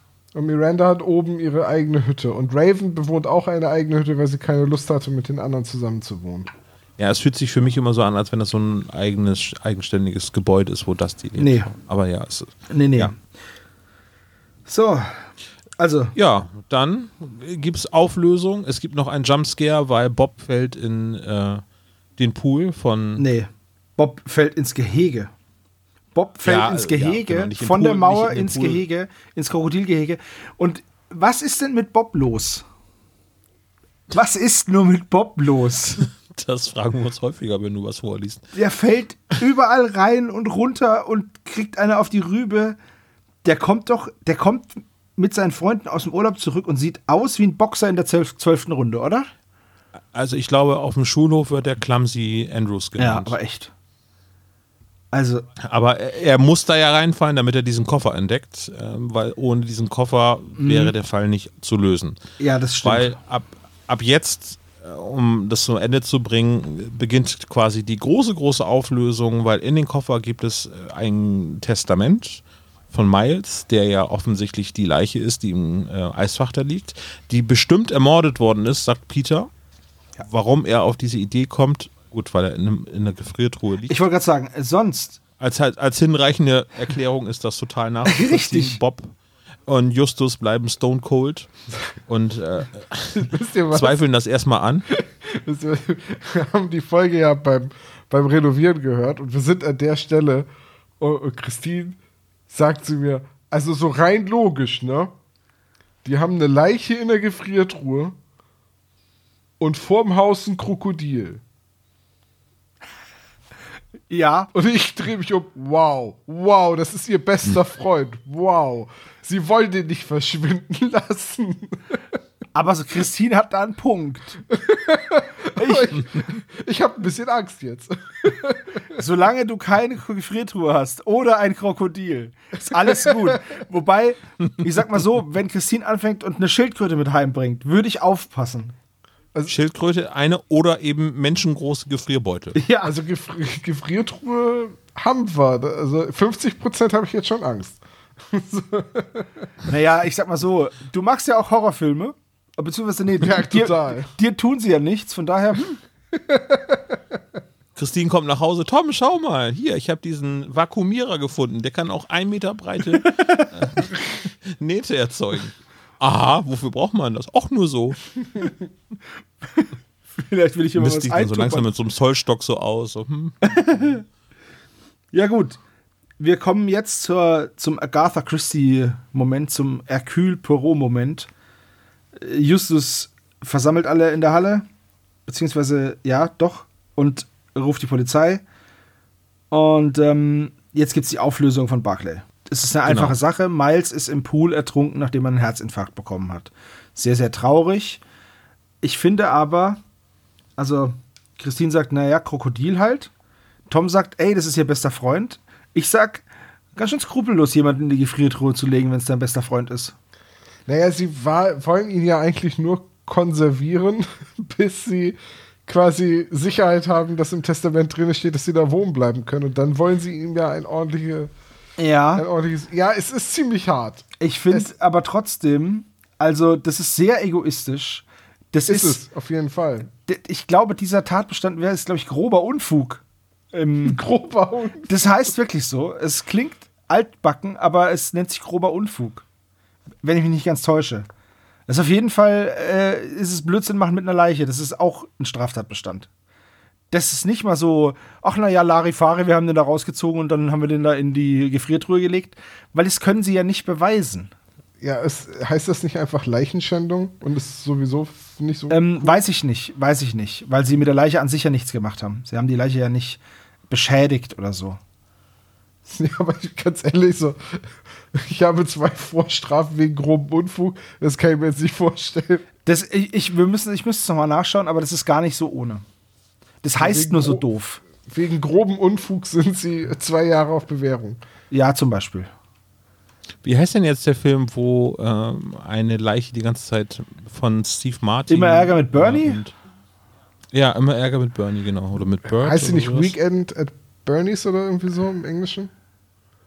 Keine Ahnung. Äh, immer Ärger mit Bernie, auf jeden Fall. Äh, genau, ist mit. Ist es denn. Ist das denn richtig mit Steve Martin? Bringt das gerade durcheinander? Nee, der spielt ja nicht mit. Es, es, es ist, glaube ich, auch gar nicht so wichtig. ich weiß es nicht genau. Aber Naja, aber auf jeden Fall, das wäre ja quasi die komödiantische Auflösung von äh, dem Geist des Goldgräbers. Dass, sie laufen nur noch zu dass dritt rum. Miles die ganze Zeit da sitzt mit Sonnenbrille und nicht so viel sagt und äh, dass sie dann im Hintergrund versucht, immer die Stimme von ihm nachzumachen und irgendjemand irgendwie mit Bindfäden an seinem Mund zieht. Ja, und sie laufen nur noch zu dritt rum. Barclay, Holly und in der Mitte festgeknotet Miles. Genau. Ja, ich stelle mir auch mal vor, wenn du in einem Film eine Leiche spielst, so als Komparse im Tat oder so, das ist ja eine Sache. Aber wenn du in einem Film eine Leiche spielst und die ganze Zeit auf dem ja, Screentime hast, ist das schon was Besonderes.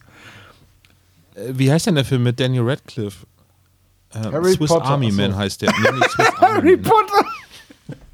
Ja, genau, den meine ich. Nee, Swiss Army Man, da spielt äh, Daniel Radcliffe eine Ein Taschenmesser, ach so. die als Taschenmesser umfunktioniert wird. Ernsthaft? Ach, Quatsch. Ich pack den Trailer mal in die Nein, Show Notes das ist wieder ein Horrorfilm. gleich noch mal zu. Das ist sehr, sehr lustig auf jeden Ist es Fall. ein Horrorfilm? Mm, nee. Ich gucke das nach. Horrorkomödie. Das ist eine Horrorkomödie, ich wollte es gerade sagen. Hahaha, eine Leiche, anstatt Uha, eine Leiche. Toll. Gibt es das Horrorkomödien? Ist sowas Oder sind das Ja. einfach nur Komödien? Scream würde ich auch als Horrorkomödie ansehen. Ma- Ja, es ist auf jeden naja, Fall kein Horrorfilm, aber. ist es, ja. vielleicht, ist es vielleicht, wenn die Gewalt zu überspitzt ist? Zu comicartig wird? Splatter bzw. Gore. Ja, aber es kann, naja gut, ich kenne mich nicht aus in dem Genre. Ich habe meine Schauspieler gern lebendig. So, wir haben jetzt diese, diese Geschichte ist jetzt aufgelöst. Es gibt tatsächlich eine echte Leiche, das kommt ja nicht oft vor bei den drei Fragezeichen, aber huiuiui. Und sie finden auch das Testament in dem Koffer im Krokodilgehege. Und in dem Testament steht, Brian erbt alles. Bob. Wow, wow, wow. Tja, echter Downer.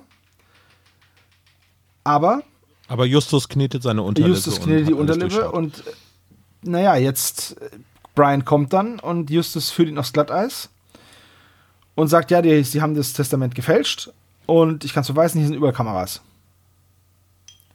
Und Brian läuft weg und das ist dann der Beweis dafür, dass er halt das Testament gefälscht hat und ausgetauscht hat. Das ist auch der Grund, warum Mr. Sorbeck ausgebrochen ist. Denn er hat es zweimal versucht. Einmal ist die Alarmanlage losgegangen, das war nämlich gar nicht Raven. Und das zweite Mal hat er es dann geschafft, aber hat die Tür nicht mehr zubekommen vom Gehege. Vielleicht ist Mr. Sorbeck aber auch Krokodilanwalt oder Krokodilnotar, hat das gefälschte Testament gelesen und wollte die anderen Bewohner warnen. Ich, ich, ich habe ja den Ja. Verdacht, dass dieses Krokodil missverstanden ist. Äh, ja, auf jeden Fall. Ähm, kennst du das Rollenspiel Sea Dracula? Ja. Ein. Anwalt-Tanzspiel. Sea Dracula ist ein supergeiles Spiel. Die, das Regelbuch besteht aus, es ist ein Hardcover und es, und es Genau, besteht aus dem Hardcover und keine Ist das, Seiten. ist das das, wo man diese tanzenden Tieranwälte Ja. spielt? Ja, genau. Das heißt Seed Dracula? Ja, ja, So, habe ich hier zu Hause. So- Können wir gerne mal so spielen. wie- Machen wir ein Let's Play von. Hä, so wie See Dracula? Ja, ja, man muss sich Ja. das Tieranwälte-Tanzrollenspiel. Man muss sich Namen geben, die besonders cool sind und ähm, die halt aus sowas bestehen. Und Sea Dracula, wie gesagt, ähm, wird verkauft als gebundenes Buch, ist aber nur der Pappdeckel. Es ist herrlich. Das Spiel ist der Hammer. Also, ich habe es noch nicht gespielt, aber wenn du jetzt irgendwie einen Konflikt beilegen möchtest, musst du tanzen. es, ähm, ja. Weil, weil du kannst da auch einen Krokodilanwalt spielen, deswegen bin ich da gerade Richtig. gekommen. Okay, für kein Alkohol der Welt. Oh. Das Tieranwälte-Tanzrollenspiel. Besser geht es nicht. Kann man das Tanzen auswürfeln? Nein. Darum dann geht es ich, ja. Dann, dann bin ich raus. Tom, ich kann auch nicht tanzen. Ich bin so wie Tom so ein Kast tanzt nicht. Ich bin wie so. Charlie don't surf. Tom don't dance. Dom, don't dance. Dom. Dom tanzt nicht. Dom. Ain't getting on the Tanzparkett, Hannibal. Gut. Aber nevertheless, er wird überführt, weil er hat das Testament gefälscht, weil er gerne diese Hütte für sich alleine beanspruchen möchte und äh, dieses Pack raushaben möchte. Justus hat alles durchschaut, er wird überführt und die Geschichte ist zu Ende, oder? Ja, eine wichtige Sache noch. Oh. Der Hund wird nochmal gestreichelt und wedelt im Schwanz. Und es ist alles lustig und hahaha, trollolol und aus. Übrigens, dieses ähm, Er wedelt sogar mit dem Schwanz ist entweder von André Minninger als Hörspielskript oder von Andreas Brühl in die Aufnahme eingebaut worden. Finde ich beides Also- absolut in Ordnung. Es ist im Buch so, dass Dusty das auch am Ende sagt: guck mal, wie Sniffer sich freut. Alle gucken Dusty an, nicken und freuen sich mit ihm. So, und mehr steht da nicht. Da steht nichts von wegen, er wedelt sogar mit dem Schwanz. sagt Bob. Wie ist denn dein Fazit, Tom? Ähm, wenn man sie am Stück hört, ist die Folge gut. Und das Buch ist auch gut. Und das Hörspiel macht auch gar nicht so viel anders als das Buch. Also es gibt so ein paar Szenen, die sind ein bisschen anders, die sind ein bisschen gekürzt, die sind dann aber sinnvoll runtergekürzt. Ähm, es sind keine Figuren irgendwie zusammengelegt oder rausgestrichen. Die Charaktere haben alle eine Motivation, eine glaubwürdige Motivation auch. Das mit dem Geist des Goldgräbers ist wieder so ein bisschen, wir brauchen was Übernatürliches, sonst ist es keine Drei-Fragezeichen-Geschichte. Ähm, aber gleichzeitig ist das irgendwie auch der Grund, warum die drei Fragezeichen da sind. Also da gibt es ja wirklich eine Geistererscheinung, der sie auf den Grund gehen soll. Deswegen kann man das an der Stelle dann wieder so ein bisschen nachsehen. Wie gesagt, äh, im Buch alles ein bisschen ausführlicher. Da gibt es noch eine Szene, wo die drei Fragezeichen eine Puppe aus Kissen bauen, damit das so aussieht, als würde da jemand am Fenster sitzen und Wache halten und dann leuchten sie die noch mit einer Kerze an, damit die Figur ein bisschen bewegt aussieht durch das flackernde Kerzenlicht. Und die Sache mit den Geräuschen auf der Veranda wird erklärt und das mit dem ähm, dieser Internetseite und der, der Geistererscheinung, die Raven ihnen zeigt, das wird von Justus noch ein bisschen durchschaut, indem er nach Hause fährt, einem, einmal schnell, um im Internet zu recherchieren, um halt Peter zu beweisen, dass es keinen Geist gibt. Das sind so die einzigen Unterschiede. Ansonsten ah, ist eigentlich insgesamt schon eine ziemlich gute Geschichte. Ich habe halt immer noch ein bisschen diese, diese Dissonanz zwischen fängt an mit einer Geistererscheinung auf der Straße und das nächste, was ich weiß, ist, da bricht ein Krokodil in der Kommune aus. Das, das ist schon ein bisschen komisch, aber alles in allem ist das eigentlich doch eine ziemlich gute neuere Geschichte. Und Sebo? Ja. Sehe ich auch so. Ernsthaft. Also, Tom und ich es ist gruselig, manchmal sind wir einer Meinung. Es kommt zu oft vor in letzter Und manchmal Zeit. nicht. Dum, dum, dum, dum. Plot und jetzt holt Sebo einmal kurz tief Manchmal Luft scheint die Sonne und manchmal regnet es. Richtig. Kommt mir so ein bisschen. Entschuldige, aber worauf wolltest du hinaus? Manchmal sind wir einer Meinung, manchmal. Wir sind tatsächlich da einer Meinung. Ich finde das auch eine sehr coole Geschichte ähm, hat mehr Liebe verdient. Ich hätte sie schon häufiger mal hören sollen. Das Krokodil hat, wie gesagt, so ein, war so ein What, aber es ist ja alles gut begründet. Bobo stellt sich an wie der erste Mensch, aber ansonsten ist es alles gut. Dieses Geisterding, naja, es sind halt die drei Fragezeichen. Bei TKKG wäre halt kein Geist gewesen. Hm. Aber gut, dass du das sagst, weil eigentlich ist die Sprechleistung von Andreas Rödig so ausgelegt, dass Bob stets souverän wirkt. Ja, aber nicht hier. Also Bob wird K.O. geschlagen, okay, das ist der Klassiker. Aber dann fällt er einfach aus dem Nichts mit dem Arsch auf den Kaktus und dann Miranda denkt, er ist ein Einbrecher, wirft irgendwas nach ihm und er macht einen Körper ins, ins Krokodilgehege. Ach, das ist schon. Also, ja, und er wird niedergeschlagen. Finde ich gar nicht mal so schlimm, irgendwie so.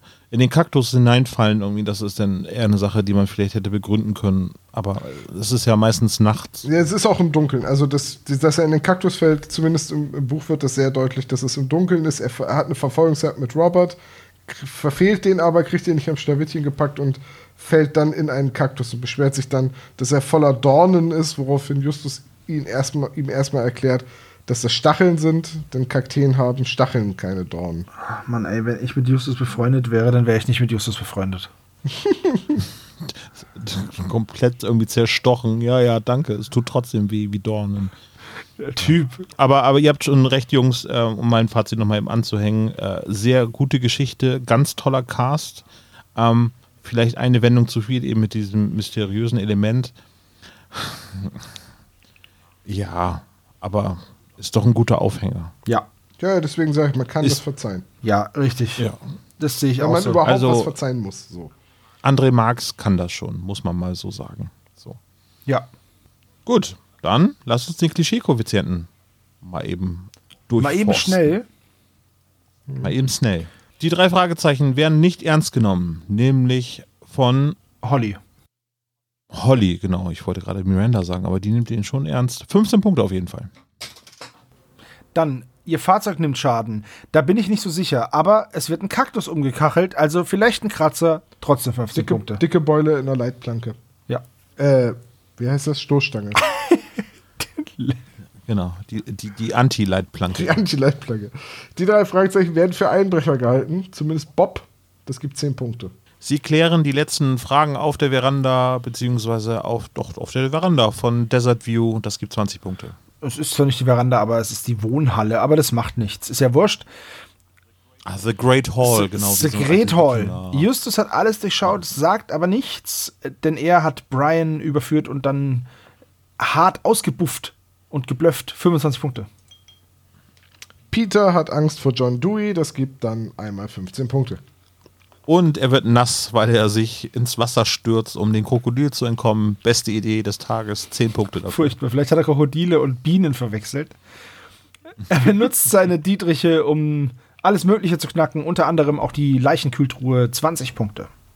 Bob ist super sarkastisch. Das gibt 15 Punkte. Und er wird auch niedergeschlagen. Das gibt 20 Punkte. So, der Auftraggeber bewohnt ein Anwesen. Ja, das ist technisch, ne, aber es gehört, dieses, diese Holzhütte gehört ja auch zu dem Anwesen. 15 Punkte.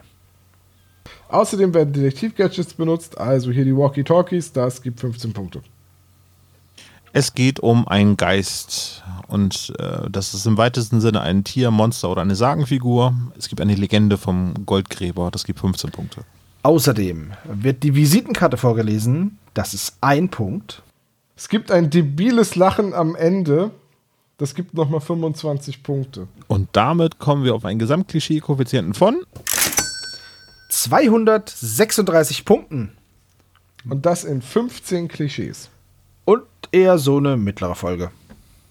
Oh, ich würde das schon eher unterdurchschnittlich nennen. Untere Mitte. Mit dem, mit dem neuen Ja. Klischee-Koeffizient ist das das untere Mittelmaß. Würde ich auch Aber sagen. Mittelmaß. Eher so eine mittlere Folge. Apropos Mittelmaß, wo ist eigentlich Dr. Knobel? Tja. Ich habe gehofft, wir kommen da so durch. Aber anscheinend bist du ja scharf aufs Quiz. Dann Auf jeden Fall. Oh nein, habt ihr das gehört? Habt ihr das gesehen? Das, das kann doch nicht richtig sein. Ein grünes Mikrofon. Das muss doch, das kann doch nur eins bedeuten. Genau, hier kommt Dr. Knick.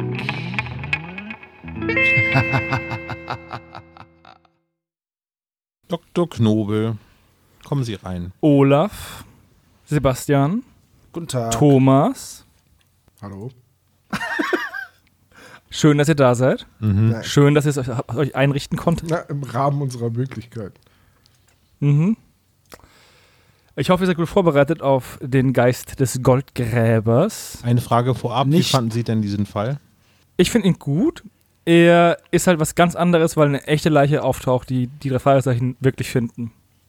Ja, das haben wir auch so heraus. Die Leiche taucht nur auf, wenn man die Gefriertruhe abtaut. Entschuldigung. Ja.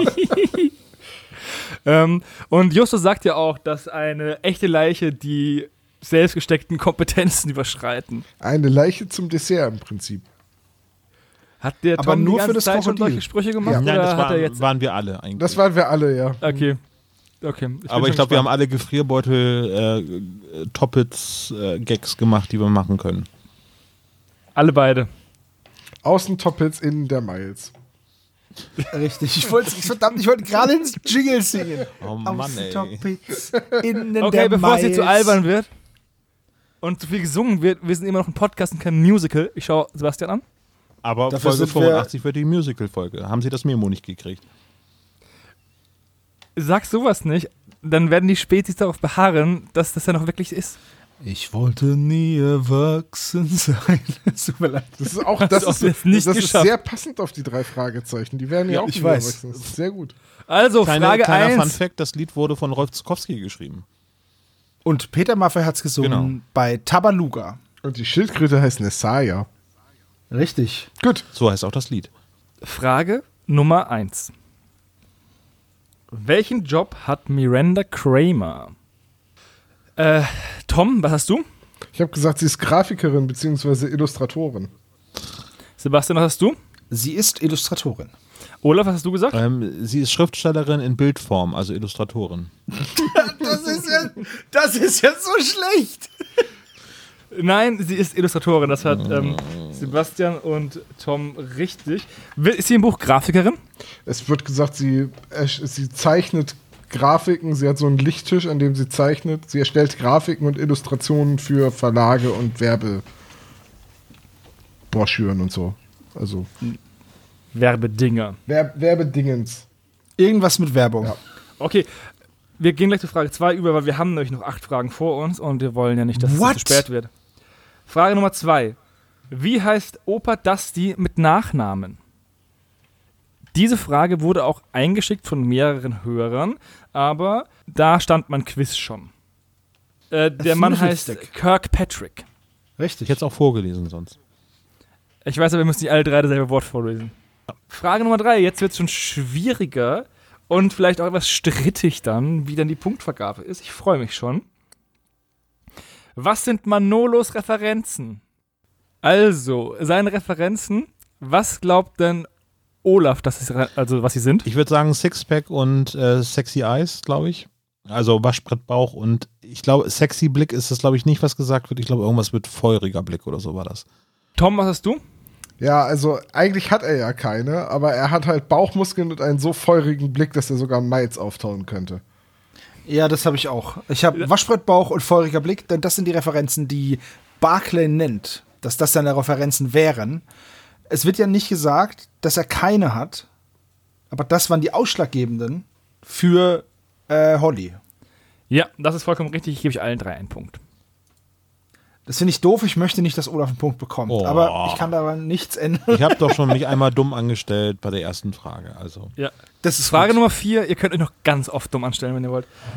Frage Nummer vier, wo will Miles seinen Freund Dr. Hardwick treffen?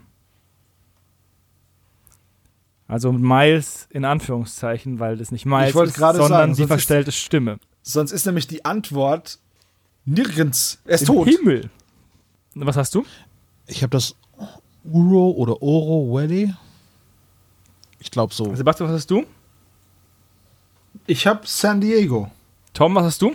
Ich habe auch San Diego, weil im Oro Valley ist der Arzt, bei dem er sich die Medikamente holen soll. Hardwick ist nämlich ein alter Freund von Miles und gar nicht unbedingt der behandelnde Arzt. Ah, ja, okay, ja, okay, dann habe ich es wohl falsch. Das ist richtig. Also er ist, sie wollen sich in San Diego treffen, aber im Hörspiel wird nur gesagt, dann treffen wir uns, wenn ich mal wieder in San Diego bin. Was nicht heißt, dass die Praxis von Dr. Hardwick in San Diego ist, weswegen ich die Sondern, Frage so gestellt habe. Damit nicht Ja. äh, Tom wieder rummeckern das ist auch kann. richtig. Das ist ja auch, also es wird nicht explizit gesagt, dass die Praxis in San Diego ist, aber ich gehe davon aus, dass Ja, Hardwick in San Diego lebt und da auch seine Praxis hat. ich gehe davon auch aus, aber beim Quiz kann man nicht von Dingen ausgehen. Da muss man harte Fakten haben. Stimmt, ZDF, ist auch- Zahlen, Daten, Ist auch Fakten. vollkommen richtig. Ja. Frage Nummer 5. Mr. Sobek. Das Krokodil ist nach Sobek, dem ägyptischen Gott der Fruchtbarkeit, benannt. Welcher der folgenden ist kein ägyptischer Gott? Oh nein! Ist das Ama, der Verschlinger der Esel, Amset, Beschützer der Leber, Raksut, der Schutzpatron der Kleinwüchsigen oder Hesat, die Kuhgöttin? Okay, wie sollen wir diese Namen schreiben? A, B, C oder D? Alles klar. Nochmal bitte. Ama, der Verschlinger des Esels, Amset, Beschützer der Leber, Raksut, Schutzpatron der Kleinwüchsigen oder Hesat, die Kuhgöttin. Tom, was hast du? Ich habe gesagt, Ama, der Verschlinger des Esels, weil Hesat kenne ich auf jeden Fall.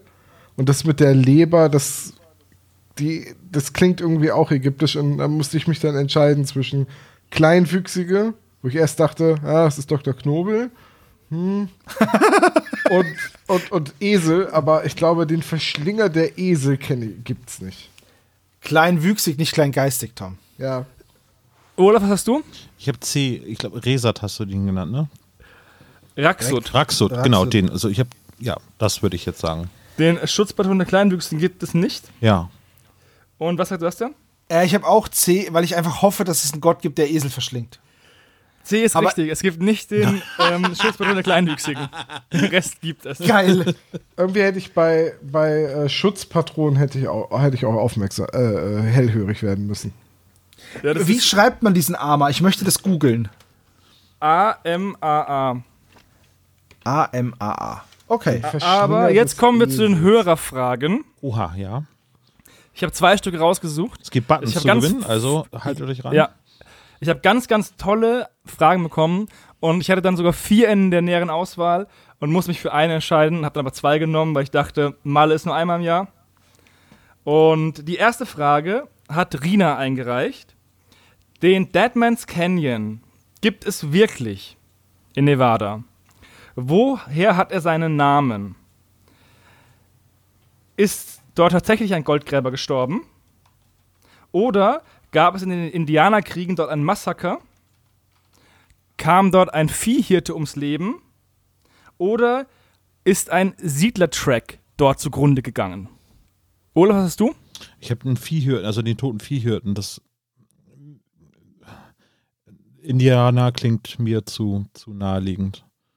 Deswegen habe ich gedacht, irgendwas Banales, weil ich stelle mir so ein Canyon vor mit sehr viel Grün und kann mir also gut vorstellen, dass da, keine Ahnung, Vieh ist und äh, Sebastian, was hast du? Ich habe auch den Viehhirten, weil es heißt ja Dead Man's Canyon und nicht Dead Man's Canyon. Oder Dead Man Canyon. Deswegen dachte ich halt, es muss einer gestorben sein.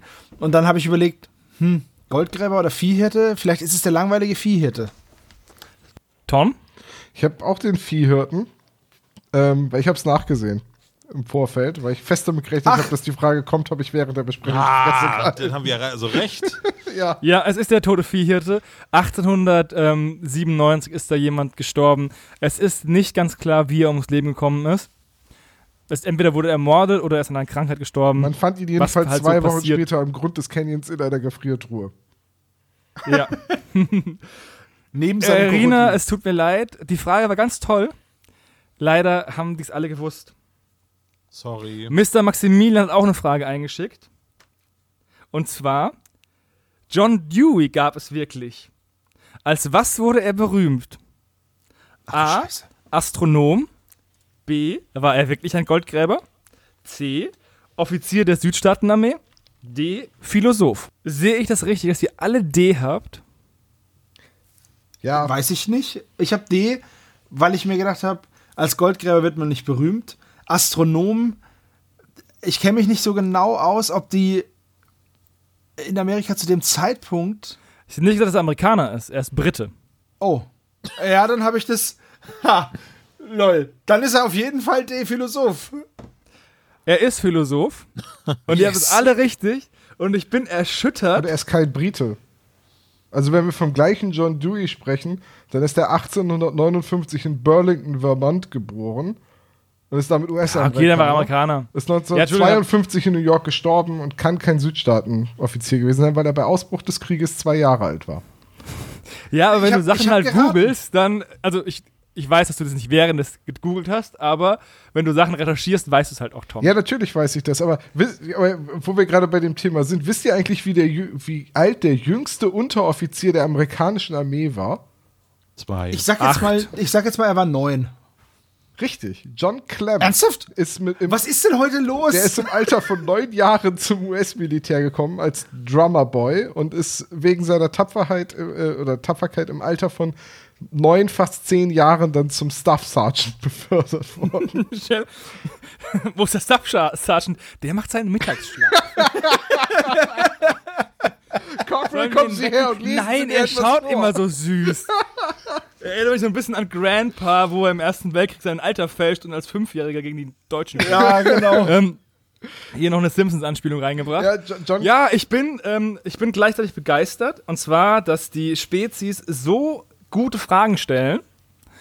Ich bin aber auch irgendwie enttäuscht, dass die Fragen nicht belohnt worden sind. Es tut, es tut mir persönlich ein bisschen leid, dass meine Mitspezi, äh, äh, meine, meine Mitrater nicht doof genug waren, um den Spezies was zu gönnen. Also ich habe ich hab wirklich nur geraten. Also bei, Ja. bei D dachte ich jetzt einfach, ich, ich habe Toms Hintergrundwissen nicht über Südstaaten, Nordstaaten, tralala. Ähm, das ist aber auch ein bisschen. das ist der Tom Fachterminus auch dafür, tralala. Tralala. Ja. Tom kriegt diesen Fall aber auch jetzt zum passenden Zeitpunkt, ne? Das stimmt, total. Deswegen habe ich auch, also Rina hatte nämlich auch ähm, bei, nicht, dass da eine Schlacht in Indianerkriegen war, sondern dass da eine ähm, im Bürgerkrieg eine Schlacht war. Und ich wusste, dass Tom die meisten Bürgerkriegsschlachten kennt. Deswegen habe ich die Frage Für den abgeändert. Bürgerkrieg ist das halt einfach auch mal die falsche Küste. ja, deswegen habe ich Indianerkriege genommen.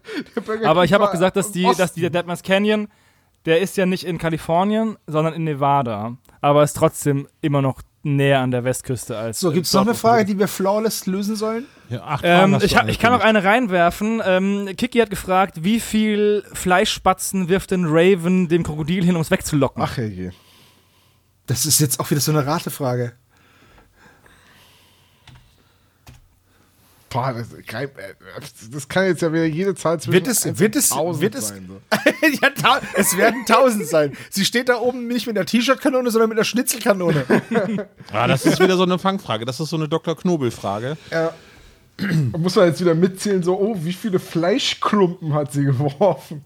Ja, äh, die Sache ist, also, ihr habt alle abgestimmt, ne? Ja, Tom, du hast? fünf. Olaf, du hast? Drei. Wa- Warte. Hier ist Fleisch und hier und hier, sagt sie, glaube ich, irgendwie. Und dann gibt es aber noch einen letzten Klotz, um ihn wegzulenken. Also müssen es mindestens vier sein. Es sind auch vier. Du hast halt sieben. Ich habe Ähm, sieben, aber ich denke mir halt, sie kann ja, sie muss ja auch nicht bei jedem Mal hier sagen und trotzdem werfen. Das Ja, ist halt ich- echt schwierig. Ich weiß, deswegen Also- hatte ich auch außer Konkurrenz, aber ihr wollt Okay. okay. was Flawless lösen und ich finde es schön, dass Tom und Olaf drei und fünf genommen haben und vier ist die Mitte. Und ich habe sieben und das ist, wenn man drei abzieht von Tom, nee, von Olaf, dann passt es sehr gut. Aber ich, Dann wären es zwei. ich, ich möchte noch mal was zu diesen Geschichtsfragen sagen. Ähm, es ist jetzt nicht das erste Mal, dass irgendwas, was in der Drei-Fragezeichen-Folge vorkommt, irgendwie ein reales Vorbild hat. Das heißt, man fängt ganz automatisch an, wenn irgendwie ein Name Ja. auftaucht, sowas mal nachzusehen und dann weil wir auch oft das Gefühl haben, dass die Autoren sich ja auch mal bei Schauspielern oder real existierenden Persönlichkeiten, was die Namen angeht, bedienen, dann sucht man sowas halt auch mal raus und dann stößt man halt so, der bekannteste John Dewey ist dann halt einfach dieser äh, Philosoph und Ja. dann gibt es noch einen Geologen, der ist übrigens Brite. Wahrscheinlich hast du es mit dem verwechselt. Ja, ja. Ja, und ja, das, das guckt man dann halt einfach nach. Ja, das ist halt immer diese Rüstungsspirale im Quiz. Im nächsten Nee, das- man- Quiz man frage ich, wie hoch halt- ist die Quersumme aller Zahlen, die genannt werden. Zum Beispiel wollte ich wissen, ob es Oro Valley gibt. Oro Valley gibt es tatsächlich. Ist eine Stadt in Arizona mit, weiß ich nicht, 36.000 Einwohnern. Nee, bisschen mehr, 45.000 Einwohnern. Äh, ja. Ja, ist also das denn in der Nähe des Canyons? na, Arizona Äh, grenzt halt an Kalifornien, ne?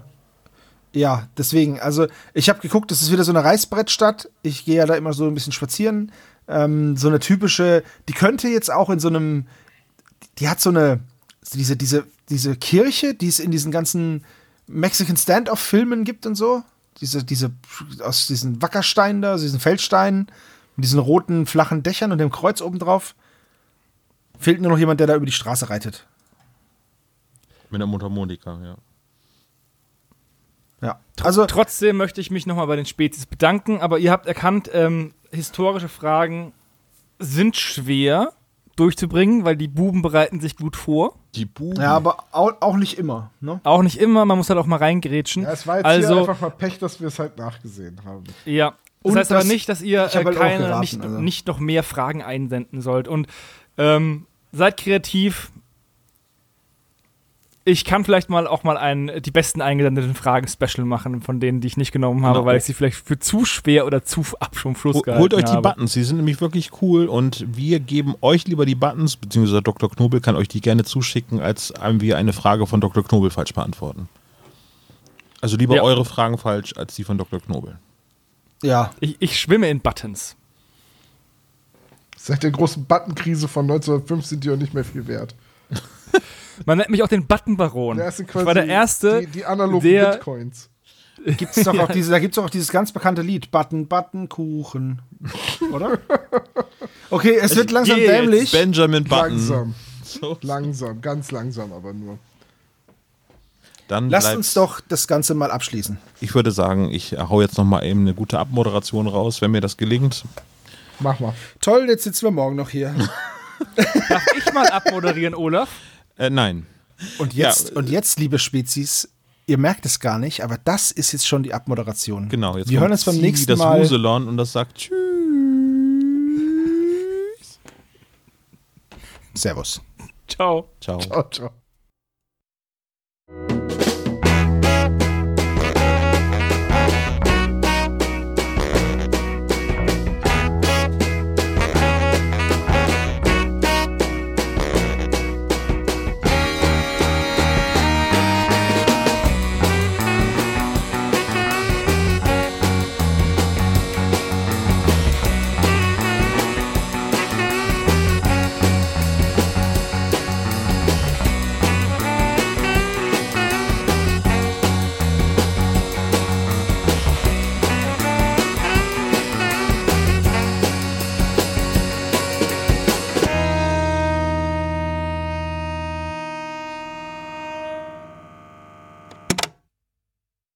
Das war der spezial gelagerte Sonderpodcast.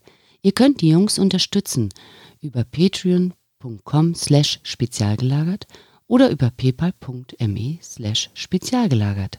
Der SSP bedankt sich recht herzlich bei Dr. Orgel für das tolle Intro und der Station Voice Heinz Kreinbaum.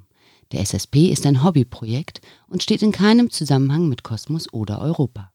Ihr findet den SSP auf Facebook, Twitter und Instagram, jeweils unter Spezial gelagert sowie auf YouTube. Außerdem könnt ihr die Jungs auf dem SSP Discord-Server antreffen. Alle Links findet ihr natürlich auf der Webseite spezialgelagert.de. Bis zum nächsten Mal.